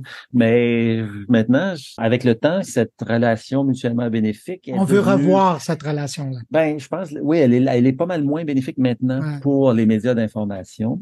Puis je lisais euh, sur euh, X, euh, feu Twitter, là, Norman Spector qui réagissait à, ton... puis lui, il quotait, il reproduisait la, la, la, citation exacte du comité de, de, de, Meta qui disait ouais, les médias, c'est eux-mêmes qui mettent leur contenu dans, sur notre plateforme. Pourquoi on paierait pour ça? Alors, dire ça, c'est considérer l'information comme une marchandise comme une marchandise, comme n'importe quelle autre. Une denrée, ouais, ouais. Euh, ouais, ben ouais, tu sais, puis l'information, ce n'est plus une marchandise. Tu sais, l'information a été longtemps une marchandise. Depuis le 19e siècle, ça elle a permis à plein de monde de s'enrichir, les démarrais. euh, Monsieur Pelado, euh, du Journal de Montréal, tu peux imprimer de la, imprimer une machine à imprimer de l'argent. Bon, maintenant, ce vieux modèle d'affaires-là des médias, ben, faut le donner ça à Facebook. Tu sais, et Meta et, Google ont, ont, mieux adapté le bon vieux modèle d'affaires du 20e siècle. On attire Hein, votre attention avec du contenu, puis on vend de la pub en retour. Alors, oui, c'est vrai. Mais maintenant qu'on donne ça à, Meta et à Google, il faut aussi que d'autre part, Meta et Google se disent Ouais, ben l'information, c'est pas un contenu comme les autres. L'information, c'est un bien public. Dans les sociétés dans lesquelles on est implanté, l'information, c'est un bien essentiel, c'est un besoin essentiel de nos abonnés, des, des citoyens qu'on dessert. et puis, ben, c'est pour ça que ce contenu-là, ben, il faudrait faire des efforts pour le, pour le soutenir, parce qu'il nous alimente aussi. C'est ce qui permet donc à nos abonnés de pouvoir échanger sur les, les sujets qui sont dans, dans l'actualité. Parce que s'il n'y en a pas, ben, l'expérience, l'expérience de leurs abonnés va, va, va, s'appauvrir si les médias sont plus là. Et jean faisons de la prospective un peu disons qu'il n'y a pas mm-hmm. d'entente avec le mm-hmm. gouvernement canadien, que Facebook ne veut pas contrevenir à la loi canadienne. On va prendre selon leur approche là. Donc, il y a un blocage de l'information. À qui ça va bénéficier? Parce que tu as fait le tri mm-hmm. de qui est là, qui est pas là. À qui ça va bénéficier cette absence d'information? Ben, personne. Pour moi, c'est, comme je disais, c'est mutuellement bénéfique la relation entre, les plateformes et les médias. Ben, les deux vont perdre. Et même, il y a un troisième perdant qui est le public canadien. Est-ce que tu mentionnais tout à l'heure euh, le, monde religieux, les ah. personnalités publiques, les, les, pièges à ah, clics? Ça, c'est autant de présence. Là. Oui, c'est vrai. Dans ce sens-là, effectivement, c'est ferme de contenu, puis euh, tous les contenus non médiatiques, oui, vont, vont, vont proliférer, mais je suis pas sûr que sais, les abonnés, euh, chaque abonné de Facebook amène euh, vaut à peu près 10 dollars, euh, je me rappelle bien, par année là, ou par trimestre là, pour, pour Meta. Mais en Amérique du Nord, les États-Unis, Canada, c'est 50 dollars. Les abonnés, là, le, monthly revenue per user, là, les revenus par utilisateur en Amérique du Nord, c'est ça, c'est à peu près 50 dollars, 53 dollars, je me rappelle bien. US, on vaut cher. Donc, on sera plus là. C'est de ça aussi dont Facebook se prive, je pense, en rendant sa plateforme moins intéressante tu sais, j'ai aucune donnée, on ne pas, on peut pas prévoir l'avenir, mais je, mais dans ce scénario-là, mon, intuition, c'est que ouais, des gens vont, vont se désintéresser progressivement de Facebook s'il y a plus euh, s'il y a plus s'il y a plus d'informations. Déjà Facebook plafonne, tu sais, en Amérique du Nord. Mm-hmm. euh, je suis pas certain qu'ils vont croître, qu'ils vont pouvoir croître encore mais dans un s'ils ont plus euh, d'informations sur leur euh, sur leur plateforme. Alors c'est ça, c'est le public canadien perd un canal d'information. Les médias aussi ils vont perdre parce que c'est ça, voilà, ça amène de. Il faut bien le reconnaître, ça aussi. Mais Jacques, est-ce que ça te surprend la plus récente mm-hmm. pierre que Meta a amenée dans ces pressions qu'elle fait? Parce qu'au départ, c'était de bloquer le contenu journalistique, médiatique canadien. Mais là, ce qu'on apprend dans la nouvelle mise à jour du, du mois de juillet, c'était que euh, Facebook va également interdire le contenu qui vient de d'autres médias étrangers. Ça, c'est un peu particulier. Comment toi, tu, tu décryptes ça? Ben, c'était, il avait fait ça en Australie également. Tu sais, ça allait dans les deux sens. Les abonnés australiens de Facebook n'avaient plus accès aux médias australiens, mais à tous les médias du monde entier. Puis les gens de l'extérieur, on n'avait plus accès aux médias australiens. Euh, ça, je ne sais pas. Tu sais, euh, que les, dans ma compréhension aussi du communiqué de, Meta, c'est que les médias vont pouvoir continuer, du Canada, vont pouvoir continuer à mettre du contenu s'ils veulent sur leur page Facebook. Il va continuer à être accessible à l'extérieur du Canada. C'est ce que j'ai compris. Euh, comment ils vont réussir à faire ça, par contre? Comment ils vont identifier des médias de partout dans le monde pour les pour empêcher à leurs abonnés canadiens d'y avoir accès? Ça, j'ai très hâte de voir ça. Euh, D'ailleurs, ça n'a pas commencé. Enfin, je, je Non, c'est ça, je- effectivement. Je, je- suis allé voir les données de Super Triangle encore.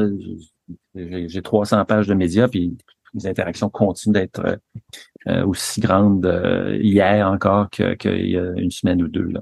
Alors, on, je sais pas. Peut-être que c'est juste de la négociation. Tu sais. Peut-être que Ben, Ils ont Ah, jusqu'au mois de décembre pour négocier comme ça. oui, oui. Puis il y a une nouvelle ministre. l'épée de Démoclès juste au-dessus. euh. Ouais, ouais, ils ont, ils ont, parce que c'est ça, tu sais, je suis, tu sais, il y a plein de choses avec lesquelles euh, je suis d'accord dans les, dans ce que Google et Facebook disent, tu sais. C'est vrai que ça a pas de, ça a pas d'allure de mettre euh, un montant sur un lien, tu sais.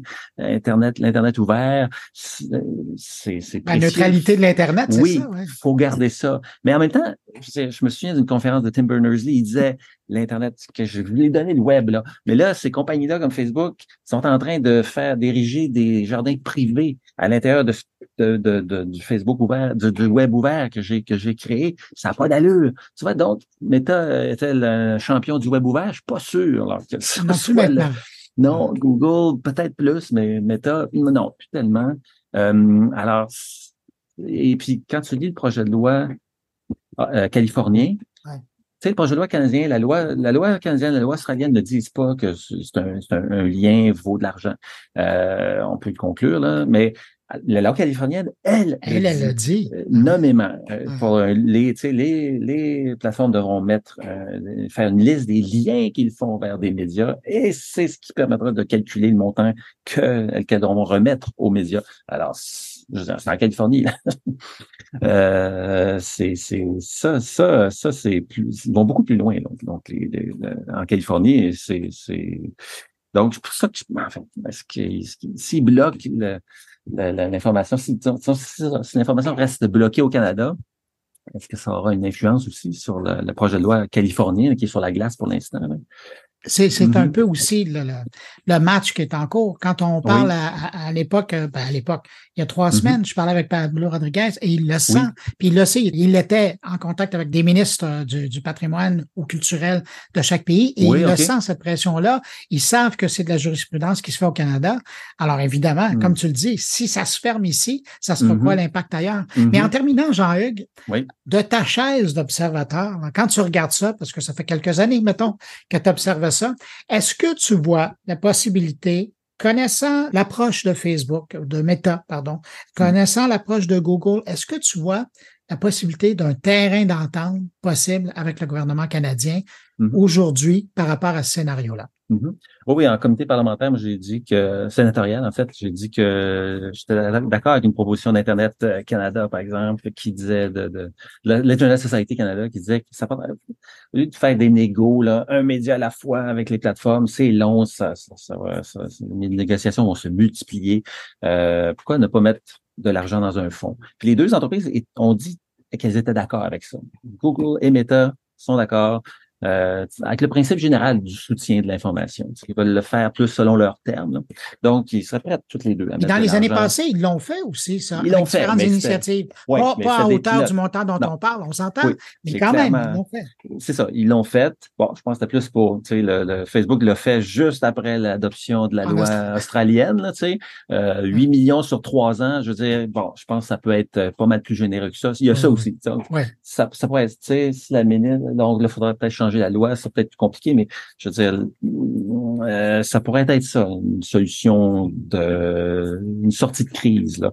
Euh, on crée ce fonds, les deux entreprises mettent de l'argent dedans, peut-être d'autres entreprises. Tu sais, je sais pas, en Californie, quand tu lis le projet de loi, encore une fois, tu sais les, les Meta et Google sont pas nommés, mais quand tu lis la définition, je veux dire, ça pourrait s'appliquer à Microsoft, qui a LinkedIn, Ben euh, ça pourrait s'appliquer à TikTok, tu sais, ByteDance, bon, qui Bref, euh, mais donc c'est ça. Si on avait ce fonds-là, il faudrait que ce soit pas mal plus important que les 8 millions sur trois ans que l'État a promis. Et moi, je, ça. Alors, ça vaut combien l'information, tu sais?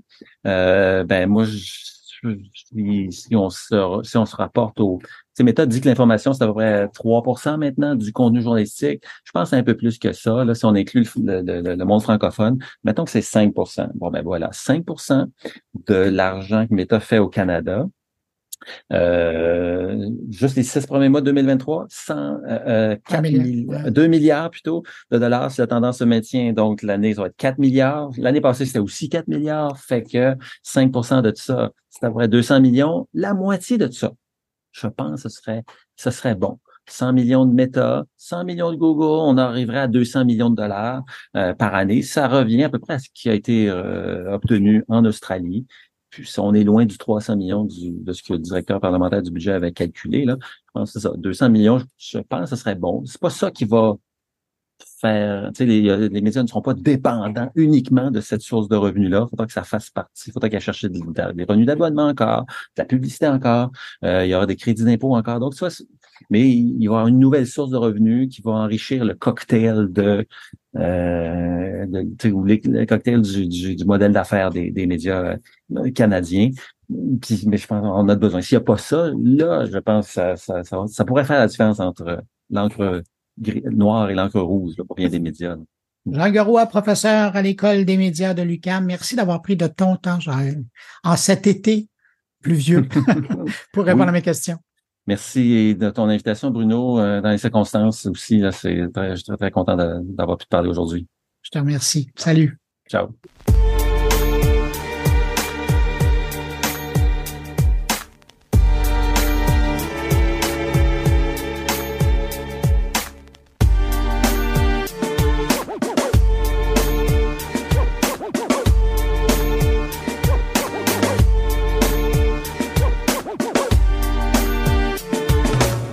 Après une collaboration de presque 11 ans, on apprenait à la fin du mois dernier que l'entreprise montréalaise Turbulent venait de rejoindre la famille Cloud Imperium Group.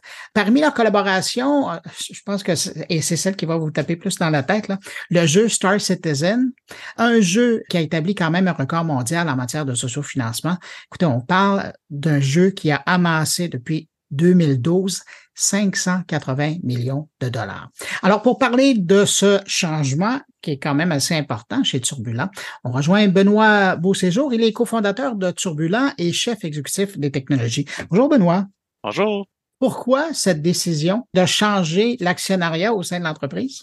En fait, euh, ça fait plusieurs années qu'on qu en discute. C'est euh, donc quand, quand, on travaille on, pendant 11 ans sur un projet, euh, on, s'investit de plus en plus. Euh, aussi, euh, le, les équipes qui travaillaient sur ce projet-là euh, étaient de plus en plus grosses. On avait une, grande affinité avec avec Chris Roberts et son équipe, donc qui sont les qui ont eux fondé Cloud Imperium, donc qui sont responsables à la base de l'idée et de l'exécution de Star Citizen. Donc c'était un peu une progression naturelle d'arriver un peu à, rejoindre le groupe il y, y, a, un désir aussi de donner un peu des carrières internationales à nos gens ici à Montréal, donc d'avoir de pouvoir travailler plus proche avec les, les artistes avec lesquels ils travaillent dans d'autres dans d'autres milieux. Donc, euh, Cloud Imperium étant partout dans le monde, euh, ça, ça, ça, permet vraiment d'avoir une, de grandir un peu le, ce que les, nos équipes sont capables d'accomplir avec, avec les autres. Donc, c'était c'est un peu une, une, progression naturelle. Euh, puis en même temps, on cherchait à grandir notre défi. Donc, euh, je pense que on a prouvé en disant que notre, notre compagnie puis notre, euh, notre groupe était capable d'accomplir des grandes choses. Donc, on voulait continuer à faire ça, mais dans un dans un scope plus grand. En fait, c'est un peu ça le, qui a motivé le, la décision. Je reviens sur quelque chose que vous avez dit dans votre réponse, de permettre à nos gens de travailler avec des plus grands, de travailler aussi ailleurs, à quelque part de faire rayonner votre savoir-faire. C'est un élément important, donc, aujourd'hui dans l'industrie pour un, employeur de permettre à, son personnel comme ça de rayonner. Ben, absolument. En fait, euh, ça, ça, a toujours été, surtout chez, chez Turbulence, c'est un élément de la culture d'entreprise qui a toujours été présent. C'est-à-dire, on, veut développer les gens, on veut qu'ils deviennent, qu'ils construisent une carrière dans notre entreprise. Euh, donc, euh, on a, on a des gens qui ont commencé au tout bas de l'échelle, qui, qui aujourd'hui dirigent des parties de l'entreprise. Euh, dans le cadre ici de, de, de, de, ce, de, de cette nouvelle-là, c'est vraiment aussi de prendre les gens avec qui on a confiance, puis de leur permettre d'enlever un peu la, la, la barrière du, du client-vendor euh, relationship, c'est-à-dire euh, donc la, la, relation contractuelle, puis de dire non, non, on est la même équipe, on travaille tous ensemble. Euh, donc, il y avait une grande partie de ça, puis de permettre à, à, à, nos dirigeants, dans nos équipes aussi, de prendre des rôles plus actifs dans une entreprise qui est internationale. Qu'est-ce que ça change au quotidien? Ben, c'est intéressant parce que ça, dans le, dans le, la journée en, après, ça change absolument rien. Par contre, euh, c'est quelque chose qui va changer, euh, qui va permettre justement à nos équipes de prendre des, des responsabilités plus grandes. Donc, dans le jeu, euh, non seulement dans le côté jeu, mais dans le côté affaires qui englobe le jeu. Donc, euh, euh, peut-être juste pour donner un, un, un, petit recap de ce que Turbulent a accompli dans, dans le passé. Donc, dans, au niveau de Star Citizen, on, on a primairement commencé avec le, la plateforme web. Donc, c'est vraiment notre, notre point d'entrée euh, dans, mm. dans, dans, ce projet-là. On a rencontré Chris en 2012, euh, juste au début, à la fin du Kickstarter euh, de Star Citizen. Puis le, on est venu les aider à construire une plateforme web pour se financer ce projet-là sur plusieurs années. Euh, c'est comme ça que ça a commencé notre, notre collaboration. Donc aujourd'hui, ben, ces équipes-là sont toujours là. Ils ont grandi, euh, le, ils s'occupent de vraiment plus, beaucoup plus d'éléments, on est beaucoup plus intégré avec le jeu, mais il y a toujours eu cette, cette division-là entre ah, il y a l'équipe de jeu, puis il y a l'équipe plateforme, qui est l'équipe web, etc., qui était en fait turbulente. Tu sais. Puis là, aujourd'hui, ben, on, on, veut de plus en plus intégrer ces équipes-là pour faire des, des parallèles. Donc, avoir une expérience de jeu qui transcende le, juste avoir un jeu, mais aussi qui va aller dans, dans la vie de, de tous les jeunes. Donc, ça, c'est le web qui nous permet d'aller jusque-là. Donc, no, nos équipes sont des experts à faire ce, ce, ce pont-là. Donc, c'est un peu comme ça que ça, que ça, ça évolue. Puis c'est ça que ça change dans le dans le dans le dans l'après-merger. C'est vraiment mm -hmm. que là, on va pouvoir prendre des décisions qui vont nous permettre d'être encore plus efficaces sur ces, ces fonctionnalités-là. Pour les cofondateurs, qu'est-ce que ça change? En fait, c'est ben, sûr que ça, ça a un gros. Euh, ça fait quand même 20 ans que Marc et moi et Claire. Euh, Vous portez euh, l'entreprise sur vos épaules. Porte, ouais. Exactement, on porte l'entreprise. Dans le, le, lendemain, en fait, c'est ce qui est très intéressant, puis c'est une, des, une des raisons clés de pourquoi on a, on a accepté de, de faire ce move-là, c'est qu'on a, on a pleinement confiance dans l'équipe exécutive de Cloud Imperium, mais en fait, on la rejoint. Donc, c'est un peu ça le changement. Donc, euh, euh, Marc et moi et Claire, on devient un peu dans le, groupe exécutif de Cloud Imperium. Donc, on, on, on va pouvoir appliquer notre culture d'entreprise au projet. Euh, on va pouvoir aussi aider à faire rayonner notre studio, mais en plus à, à se joindre à d'autres studios pour les aider eux aussi à rayonner. Donc, en fait, on vient de, de tripler notre, notre, notre, notre, mise, en fait. on a encore plus de responsabilités qu'avant. Euh, puis ça, c'est un super défi euh, pour nous, en fait, de, de passer à cette étape-là. C'est un peu ce qui nous a motivés. Si je m'adresse euh, au Benoît Beauséjour d'il y a 20 ans, quand vous avez commencé, il dirait quoi, lui, quand il a appris la nouvelle, puis maintenant dans cette situation-là? Ben, je pense qu'il serait content, en fait, parce que euh, quand on a, on a parti de Turbulent, euh, on voulait se faire une, une compagnie à l'image des gens qui travaillent en technologie. Donc, euh, moi et Marc, on s'est connus initialement, qui est le, le, mon cofondateur, on, on s'est connus vraiment dans, dans, dans, le temps des dot-com. Donc, euh, mm -hmm. des compagnies qui recevaient un financement en technologie, you know, la, plus, la majorité des compagnies dans ce dans ce dans cette cette époque-là euh, avaient une, une, une, espérance de vie euh, très rapetissée. euh, puis nous, on venait d'un, on était sur le plancher de production, on voulait partir quelque chose qui était à notre image, qui respectait les travailleurs, qui leur permettait de grandir dans une carrière. Donc, euh, naïvement, on a commencé un peu comme ça le, le Benoît Beauséjour de 20 ans, euh, ses conditions pour créer l'entreprise, c'était des, spé des, spécifications d'un ordinateur. Là. Ah, un Pentium 4 avec 128 mecs de RAM. fait que, il serait content aujourd'hui, surtout parce que fondamentalement, c'est un grand fan de jeux vidéo. Puis aujourd'hui, ben, on devient une compagnie de jeux vidéo de façon officielle. Puis pour moi, ça a toujours été une, une motivation. De, de, de, de, tout ce qu'on a créé dans Turbulent à travers les 20 ans, que ce soit dans, même dans, le, dans les projets de télé, etc., avait toujours un penchant à jeux vidéo technologique. Donc aujourd'hui, c'est un peu une réalisation que oui, on est une compagnie de jeux, on fait partie d'un groupe qui fait des jeux, puis c'est ça notre, notre, notre ADN, en fait. Quand on pense à Turbulent, évidemment, on pense à, à, votre studio à Montréal. De mémoire, il y avait Toronto. Vous êtes aussi à Lyon. Est-ce que cette installation-là tient toujours ou est-ce que c'est Montréal et Lyon et l'équipe de Toronto va rejoindre une équipe déjà existante dans la grande fait, famille? En fait, dans tout ça, c'est sûr que le, le tout ça, ça va devenir dans la, grande famille de Cloud Imperium. Donc, euh, les, studios de, Cloud Imperium sont majoritairement à Manchester ou à, United Kingdom. Euh, donc, euh, l'équipe de, Lyon, elle, c'est toujours des gens qui sont un peu plus... Ces studios-là ont toujours été un peu plus petits. Le, le, grand studio de Turbulent a toujours été à Montréal. Donc aujourd'hui, ce studio-là devient un studio de Cloud Imperium complètement mais garde son identité. C'est ça qui est la partie la plus intéressante, c'est qu'il y a une valeur dans le dans ce qu'on a construit, puis on le conserve de cette façon-là pour le recrutement, pour aussi euh, amener un peu euh, de, notre connexion avec les milieux de Montréal, etc. Puis, euh, mais on va aussi avoir beaucoup à faire dans les autres studios dans les prochains mois pour essayer d'aider cette intégration-là. Ben, dans ce contexte-là, d'avoir beaucoup de choses à faire, est-ce que vous êtes toujours en recrutement? Toujours, toujours en recrutement, le, surtout dans les équipes euh, plateformes, les équipes de jeu. Euh, il n'y a jamais assez de. Toutes les, postes sont jamais comblés dans un studio de jeu. Il y a toujours quelque chose à faire. il y a toujours des nouvelles équipes à créer. Euh, spécialement en technologie, le projet de Star Citizen, autant sur le web que dans le jeu vidéo lui-même, est très, très ambitieux. on construit notre propre engin, notre propre technologie de streaming, notre propre technologie de networking. Ce qui fait qu'on on est toujours à la recherche de gens qui sont vraiment intéressés à relever des défis de recherche et développement. Euh, donc, c'est pas juste on crée un jeu, on a un engin déjà canné euh, qu'on utilise. Non, non, au contraire, on construit toute la technologie qui existe pour Star Citizen et est construite spécialement pour ce jeu-là. Euh, puis ça fait ben, longtemps que c'est en développement. C'est pour cette raison-là. C'est parce qu'on a besoin de créer de la nouvelle technologie qui va, qui va nous permettre de d'arriver à la vision de, de, de, Chris, en fait, qui, est le, qui était extrêmement large. Qu'est-ce qu'on souhaite à l'équipe de Turbulent qui fait maintenant partie de la grande famille? Ah ben, on leur souhaite d'arriver à, à, de, de, à, se, à se réaliser pleinement, maintenant qu'on est dans une grande famille globale, de se réaliser pleinement, puis d'avoir encore plus d'impact sur le succès du projet. C'est vraiment ça qu'on leur souhaite le plus. C'est ce qu'on vous souhaite. Benoît Beauséjour, cofondateur de Turbulent et chef exécutif des technologies. Merci beaucoup d'avoir pris de votre temps pour répondre à mes questions. Ça marche. Merci beaucoup, Bruno.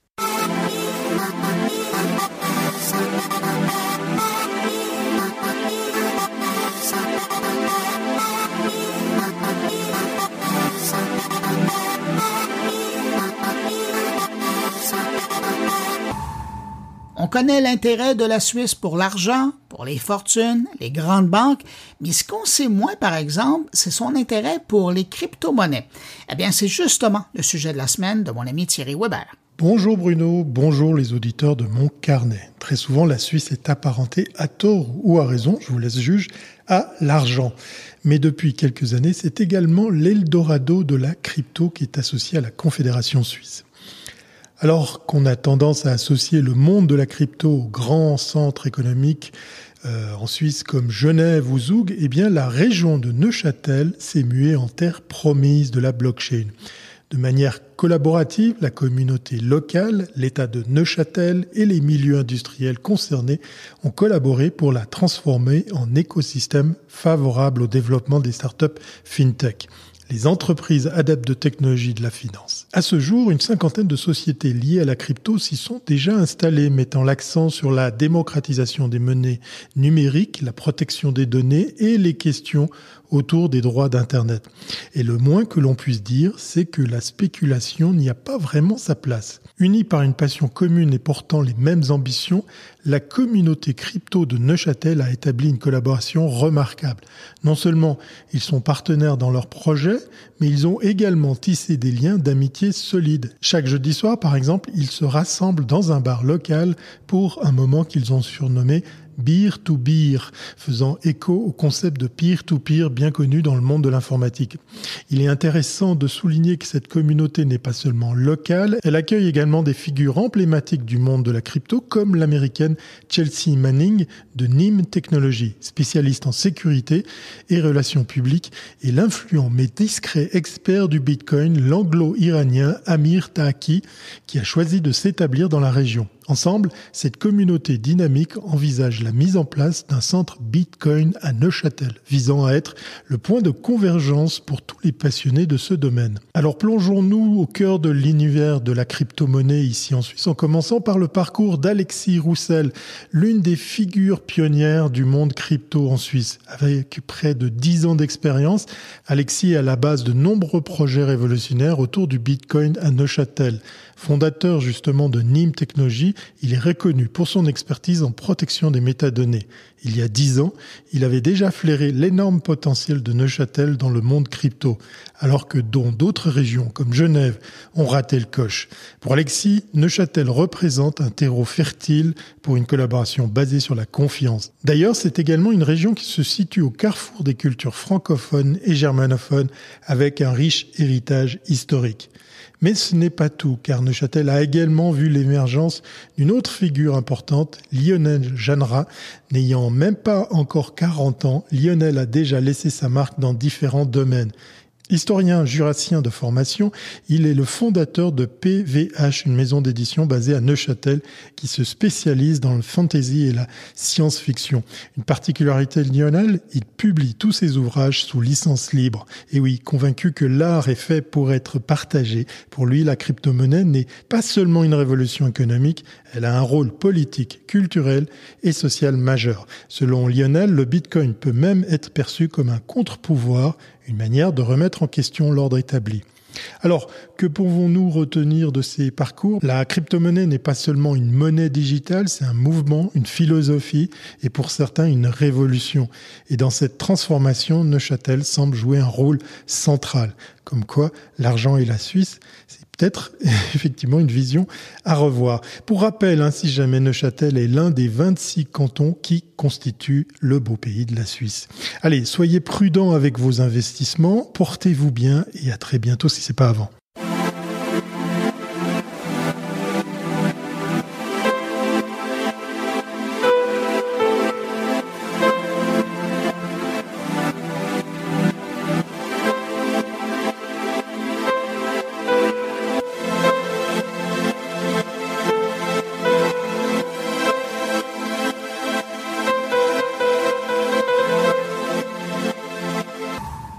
Stéphane Ricoul nous transporte virtuellement en Chine cette semaine alors qu'il s'intéresse à la façon dont le gouvernement chinois gère la question de l'intelligence artificielle sur son territoire.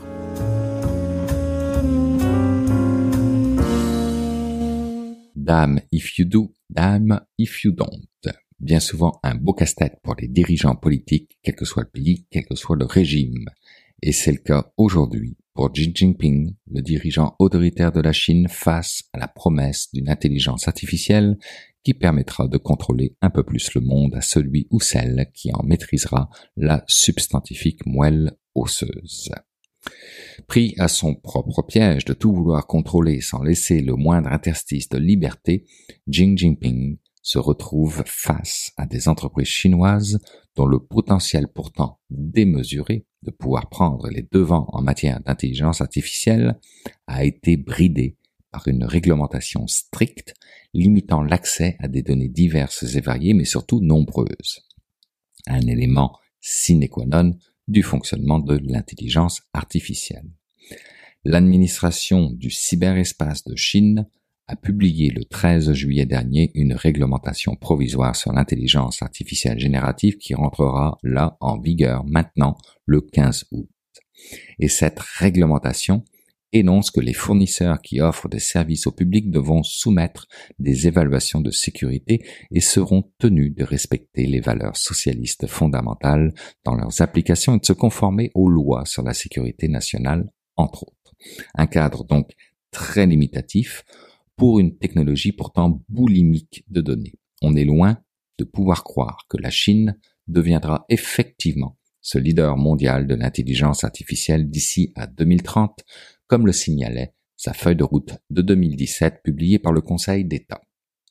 Mais permettez-moi de revenir sur cette réglementation provisoire sur l'intelligence artificielle promulguée par l'administration du cyberespace de Chine, qui tout d'abord exige des développeurs qu'ils adhèrent aux principes socialistes de base. Cela veut donc dire que la création et la distribution de contenus qui menacent la sécurité nationale de la Chine est totalement interdit. Ensuite, les algorithmes qui sont susceptibles d'influencer l'opinion publique doivent être enregistrés auprès des autorités compétentes, forçant les fournisseurs d'intelligence artificielle générative à obtenir une licence conformément à la loi. Par ailleurs, l'intelligence artificielle doit éviter toute discrimination fondée sur l'origine ethnique, le sexe, l'âge, la profession ou l'état de santé, voire à être doté d'un système de protection contre la dépendance pour les utilisateurs mineurs.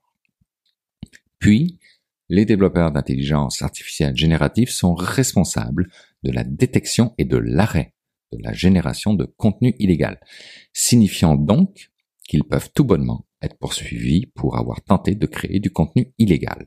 Et enfin, l'autorité de régulation a le droit de connaître les détails du fonctionnement du modèle d'intelligence artificielle et peut exiger la divulgation des données d'entraînement, leur taille, leur type, les règles d'étiquetage et les algorithmes. On avouera que tout cela ne constitue pas les meilleures conditions à l'évolution d'une technologie pourtant jugée comme prioritaire pour l'économie et le pouvoir d'un pays. On va se le dire, la Chine, c'est pas le pays des droits de l'homme mais celui des droits du Parti communiste. C'est-à-dire que vous n'avez pas le droit de créer ou de diffuser du contenu qui menace la sécurité nationale. Oubliez votre idée de chatbot qui dit vive le Tibet libre. Vous n'avez aucune chance que ça passe. Pas plus qu'une reconnaissance faciale qui identifie les Ouïghours ou une synthèse vocale qui imite la voix de Xi Jinping en train de chanter l'hymne national américain. La Chine, c'est pas non plus le pays de la liberté d'expression. Donc, votre deepfake qui montre Donald Trump en train d'embrasser Kim Jong-un, vous devez avoir une licence pour ça. Un peu complexe que de faire de l'intelligence artificielle en Chine. Et si vous ne respectez pas ces règles, vous risquez gros, très gros, très très très gros. Vous pouvez être sanctionné, censuré, banni, arrêté, ou pire encore, vous pouvez être privé d'accès à TikTok. Cela dit, Xi Jinping permettra-t-il aux entreprises privées qui mènent actuellement la charge de l'intelligence artificielle de prospérer en se positionnant en contradiction avec les efforts de son propre gouvernement? Damn if you do, damn if you don't. Un véritable casse-tête chinois cette affaire. Et pour ne pas aider dans la résolution de ce casse-tête, il y a des restrictions américaines sur les exportations de semi-conducteurs vers la Chine élément essentiel s'il en est pour l'intelligence artificielle. Xi Jinping, qui voulait freiner l'expansion désordonnée de ce secteur, n'a pas trop de soucis à se faire, j'ai comme l'impression. Mais il y a une twist dans tout ça. Et pour la comprendre, il faut remonter en avril dernier, lors de la parution du projet de réglementation de l'intelligence artificielle. Dans ce projet, par exemple, certaines exigences étaient presque impossible à respecter, telles que l'obligation que le contenu créé par l'intelligence artificielle soit vrai et précis. Ça, c'est une chose. Mais surtout, c'est la portée de la réglementation qui a évolué. Ce qui s'appliquait à absolument tout le monde ne s'applique à présent qu'aux services destinés aux consommateurs, ce qui suggère que les produits commerciaux pourraient bénéficier d'une plus grande latitude. Fou, le gars, quand même. Et les marchés, d'ailleurs, n'ont pas tardé à réagir positivement à ce que l'on pourrait appeler un assouplissement du règlement, même si République populaire de Chine et assouplissement vont difficilement dans une même phrase. Baidu, l'opérateur en arrière du moteur de recherche, s'est tapé un plus 30%, surpassant de 9 points de pourcentage l'indice Nasdaq Golden Dragon des sociétés chinoises cotées en bourse. Et pourquoi selon vous? Parce que Baidu est la première grande entreprise chinoise à proposer une réponse à ChatGPT, faisant en sorte qu'elle fera aussi partie du premier groupe de candidats à obtenir l'approbation pour commercialiser son chatbot, qui est actuellement en phase de test, et grâce auquel les analystes estiment que les revenus annuels de l'entreprise pourraient augmenter de 13% d'ici à 2025. Avec 50 milliards de revenus aujourd'hui, ça donne quand même un beau chiffre d'affaires d'ici deux ans. Mais encore une fois, les États-Unis pourraient jouer les troubles faits dans tout ça en resserrant les restrictions à l'exportation vers la Chine des semi-conducteurs dédiés à l'intelligence artificielle. Elles craignent en effet, selon le Wall Street Journal, que le pouvoir que cette technologie donne à celui ou celle qui la maîtrise pourrait, dans les mains de son plus grand rival actuel, lui donner un avantage indéniable. Par conséquent, couper l'accès aux puces vendues par Nvidia ou AMD pourrait faire reculer Baidu et ses pairs de plusieurs années.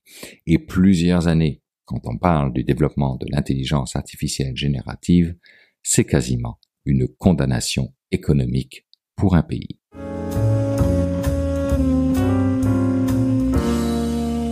Alors, comme à l'habitude, c'est le temps d'aller rejoindre mon ami Jean-François Poulain. Cette semaine, il est toujours à Copenhague. Bonjour Jean-François. Bonjour Bruno. Jean-François, cette semaine, euh, ben, tu restes en Europe avec euh, ton invité. On parle d'ergonomie web et de UX design. Exactement, j'ai eu la, chance. Écoute, ça faisait vraiment longtemps que, que, je voulais lui parler. On se manquait tout le temps. Ça fait vraiment plusieurs mois. Comme je lui ai dit, c'était même un task dans mon calendrier, une tâche à faire.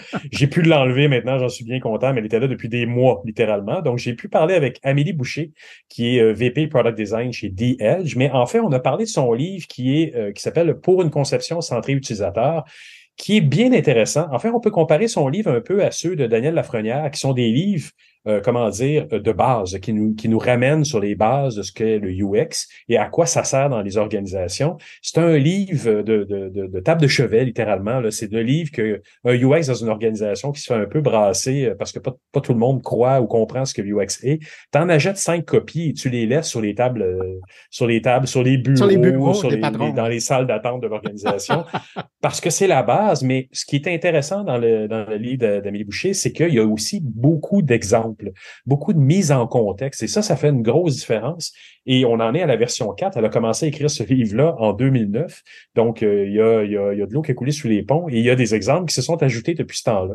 Ah, c'est intéressant. Pour quelqu'un qui, euh, qui, est dans le domaine depuis longtemps comme toi, est-ce que tu trouves ça rassurant de voir qu'il y a des gens qui prennent toujours le temps? Tu parlais du spécialiste québécois, mais il y a, encore elle qui le fait, de voir des gens qui prennent le temps de ramener la BCD, si tu veux, de, du UX. C'est important et on l'a vu aussi récemment avec euh, Celia Oden qui a écrit un livre euh, qu'on a eu l'occasion d'entendre aussi sur le podcast, qui a écrit un livre sur les bases de l'ergonomie cognitive. C'est important parce que tout n'est pas tout n'est pas acquis encore dans le marché. Il y a encore beaucoup de chemin à faire. Il y a encore beaucoup d'incompréhension. On l'a vu avec des projets numériques. On le voit quasiment toutes les semaines avec des projets numériques qui aboutissent pas, qui dépassent les coûts, etc. Et, le, UX, c'est quand même quelque chose qui permet d'éviter ces gros dépassements-là ou le fait qu'on n'est pas tellement certain à qui on parle, etc. Ça permet de recentrer là-dessus. Donc, de voir des livres comme ça qui sont toujours populaires, ça reste, oui, des bonnes choses, comme je le disais tout à l'heure en blague, mais à moitié en blague, de le laisser sur, sur les bureaux discrètement de, des gestionnaires qui sont pas au Québec, il n'y a pas de gestionnaire, il n'y a pas vraiment de formation à part au HEC. Il n'y a pas vraiment de, formation pour euh, arriver à faire ça. On parle beaucoup plus d'agilité, d'agile, hein, mais pas nécessairement de dire on va former nos gestionnaires à savoir comment et où positionner le UX dans un projet numérique. puis on ne le dira jamais assez, hein, mais le UX ou l'expérience client, c'est quand même l'image forte qu'on va donner à quelqu'un de son organisation, de son entreprise, et de prendre le temps de travailler là-dessus comme on peut le faire au niveau de ses communications, au niveau de ses relations publiques, c'est important parce que ça, ça reste. Absolument. Et on, là, tu ajoutes le CX là-dedans, euh, le, Customer Experience. C'est important aussi que les gens qui font du CX reviennent aux bases des méthodologies. Et, les bases des méthodologies, on doit encore une fois les remettre à, la base des projets d'intelligence artificielle et ou de projets conversationnels. Parce que à chaque fois qu'il y a eu une nouveauté dans l'industrie, on a malheureusement fait sauter des étapes importantes. Est-ce qu'on connaît bien nos utilisateurs? Est-ce qu'on va bien correspondre aux besoins de nos utilisateurs. Ah non, on y va, on fonce, c'est une nouvelle technologie, on est content, on l'applique et on s'aperçoit à la fin qu'on a peut-être investi de l'argent dans la mauvaise direction. C'est, c'est des bases méthodologiques qui, malgré que les technologies avancent, restent pertinentes parce que l'humain n'a pas avancé aussi vite que les technologies qui l'entourent. Alors, pour éviter ce genre d'erreur, je pense que le type de livre dont tu vas parler aujourd'hui vaut vraiment la peine d'être lu. Je te remercie d'avoir mis la table comme ça. Je te laisse parler avec euh, Amélie Boucher. Puis nous, on se retrouve euh, quoi la semaine prochaine? À la semaine prochaine, absolument. Salut. Salut. Alors, dis-moi, à qui s'adresse le livre que tu as écrit? Euh, alors, ça peut paraître paradoxal. Ce livre, il s'appelle Ergonomie Web et UX Design. Donc, on peut se dire que ça s'adresse aux professionnels qui font ce métier-là. Et je dirais presque que c'est surtout pas à eux. Alors peut-être quand même aux débutants. Euh, c'est notamment un livre qui est pas mal utilisé dans les écoles pour les étudiants. Ouais. Euh, mais ce serait un peu inquiétant qu'un professionnel euh, qui fait ce métier-là tous les jours, euh, voilà, ce soit son livre de chevet. Le but, euh, dès la toute première édition en 2007, et c'est toujours le cas, c'est vraiment de d'avoir un livre avec une cible très élargie qui vulgarise la discipline.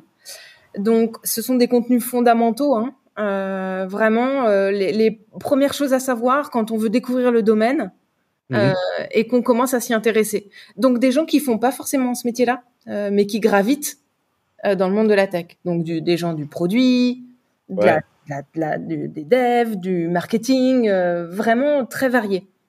Ah, donc c'est le livre que UX peut acheter, mais le laisser traîner subtilement euh, à l'intérieur de son organisation pour euh, éduquer les gens, peut-être même deux ou trois copies. Ça serait encore mieux. Il peut, il peut l'offrir gentiment en disant tiens, si le sujet t'intéresse, voilà un bouquin, voilà un bouquin pour commencer.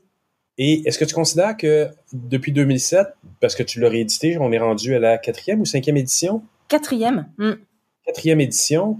euh, est-ce que tu l'as, est-ce qu'il y a eu des mises à jour quand même sur les méthodologies, sur les constats un peu que, que de, de- de ce qui est arrivé dans le marché ou dans, dans, dans, dans les, dans, oui, dans le marché du UX?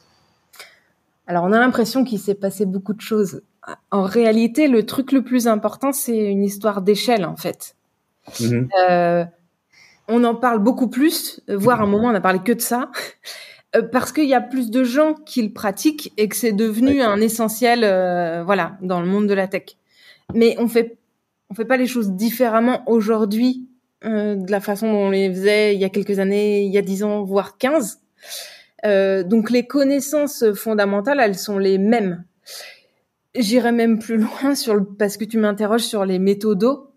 Mhm. Sur le plan méthodologique, on n'a rien inventé depuis très longtemps. Euh, alors on remet au goût du jour, on utilise des nouveaux mots parce que comme ça on a l'air d'être plus à la mode, mais on s'inspire de choses des, des, des sciences humaines et sociales qui existent depuis euh, extrêmement longtemps. Euh, donc le, le bouquin il suit ça en fait. Ce qui a été renouvelé le plus au fur et à mesure des, édi- des éditions, et c'est un, un gros symptôme de ça, ce sont les exemples. En fait, à chaque édition, quasiment Ouais. tous les exemples ont été revus. Mais la connaissance de base euh, reste la même. La façon dont on l'illustre et dont on explique le, alors vous voyez du coup ce que ça donne sur tel site, sur telle application, elle change. Et c'est ça qui fait que c'est au goût du jour, en fait.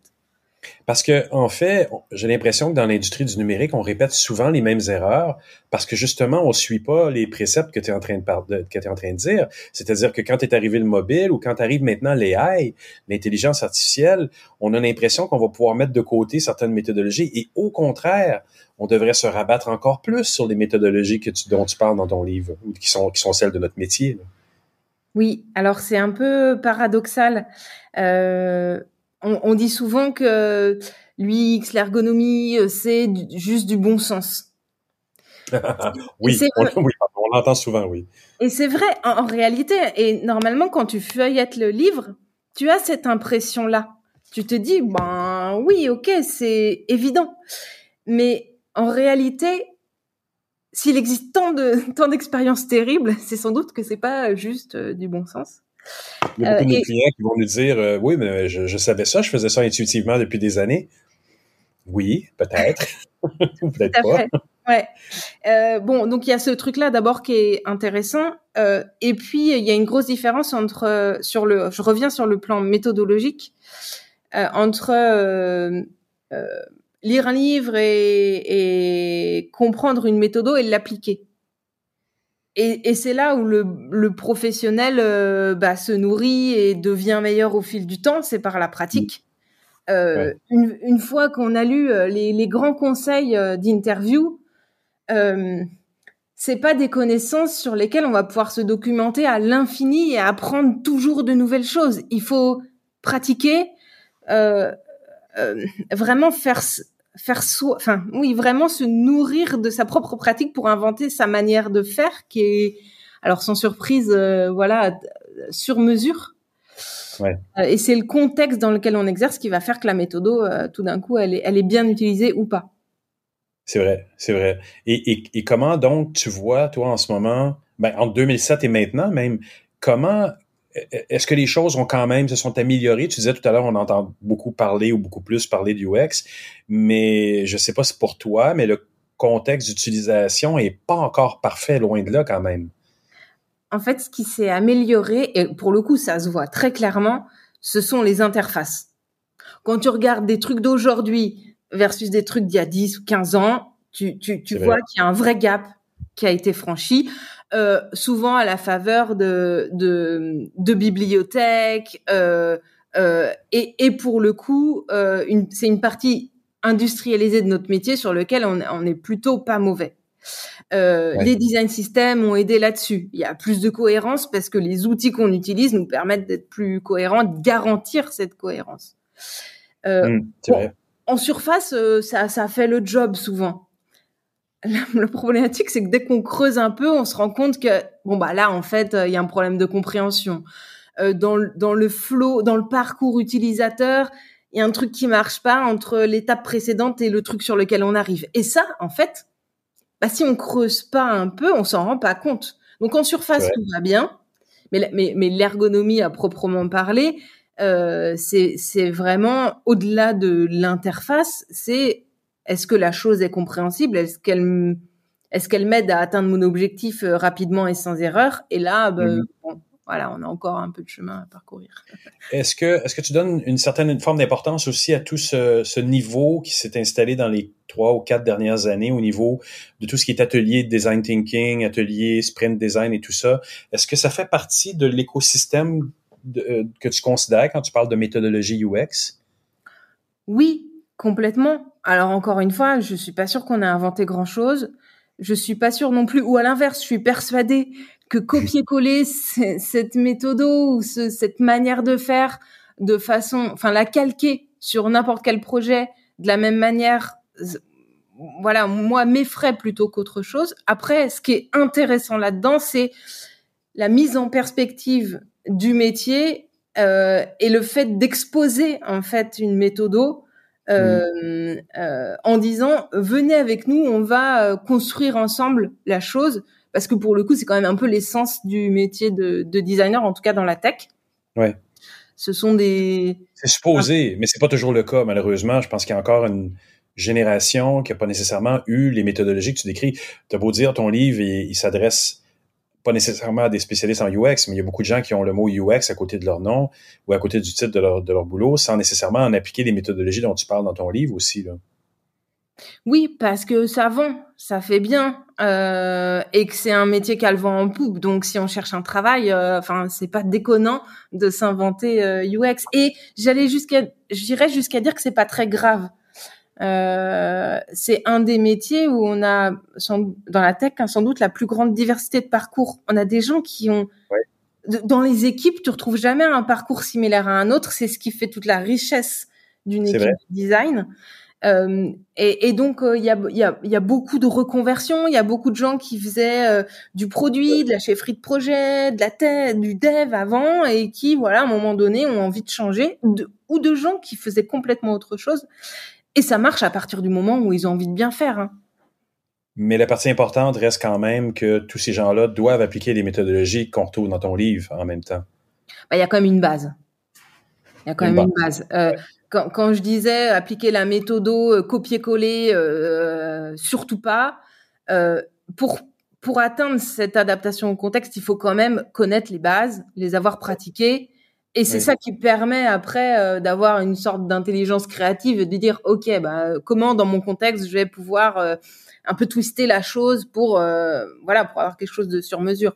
Mais euh, mais pour ça il faut il faut faut s'être tartiner des paquets d'observations, d'interviews, de questionnaires. Euh, pas le choix quoi. Pratiquer. Oui.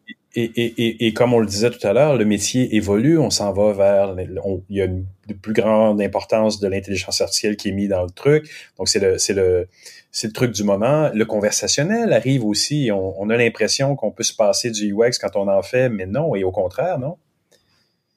Euh, oui, c'est peut-être précisément le moment où ce serait très dangereux de tout confier euh, à la machine. Après, les métiers se transforment et, et c'est très intéressant de voir cette transformation-là.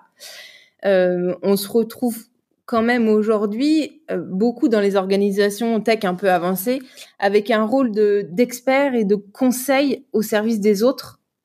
Euh, moi, je trouve ça toujours très intéressant quand la personne qui est experte aide les autres à faire. En fait, notre métier, c'est plus forcément de produire et de faire tout par nous-mêmes, mais d'être là, en fait, d'accompagner tous les métiers qui gravitent autour de nous à embrasser cette culture design parce qu'en fait, c'est comme, ça n'est que comme ça que ça peut marcher. Le designer qui tech, hein, qui fait des trucs tout seul dans son coin et qui ensuite passe le bébé à quelqu'un d'autre. Bon, on, l'a testé, hein, ça marche pas. exact. du coup, il nous reste que, il nous reste que l'idée de dire comment on transmet en fait cette, euh, bah, presque cette passion-là. Hein. En tout cas, comment on, on transmet ce truc à toute l'équipe à tous les gens avec lesquels on travaille pour faire que tous ensemble, voilà, on, essaie d'améliorer l'expérience euh, utilisateur.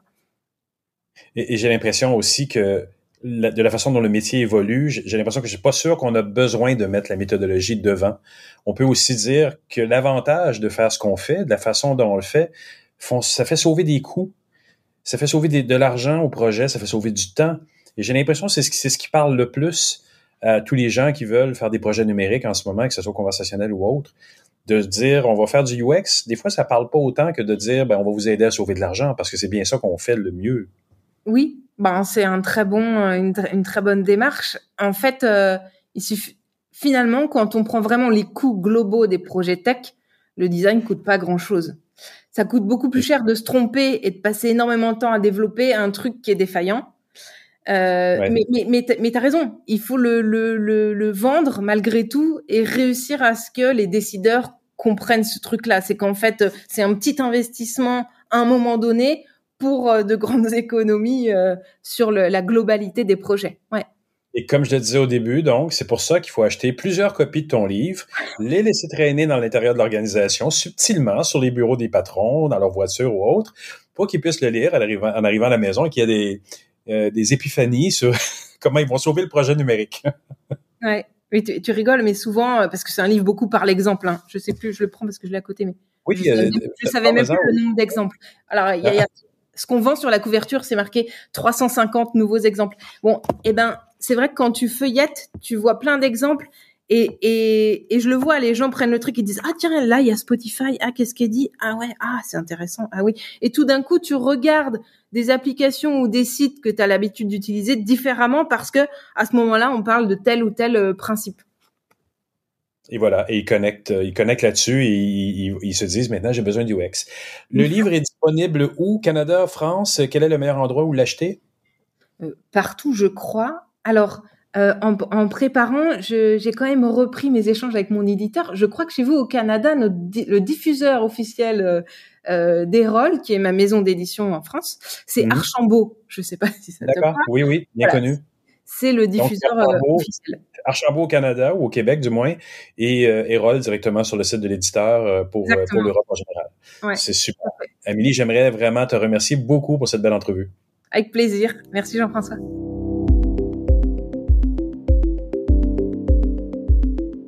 Ben voilà, c'est ainsi que se termine cette édition de Mon Carnet un peu spécial. Merci à nos invités. Merci à Thierry Weber, Stéphane Ricoul et Jean-François Poulain d'avoir été là cette semaine. Et puis merci à vous hein, qui avez écouté cette édition jusqu'à la toute fin. Très heureux d'avoir passé ce bout de journée avec vous. Je vous donne rendez-vous vendredi prochain pour une nouvelle édition de Mon Carnet. Entre-temps, ben, passez une excellente semaine et surtout, portez-vous bien. Puis maman, je pense à toi et je t'aime. Bye, mon beau.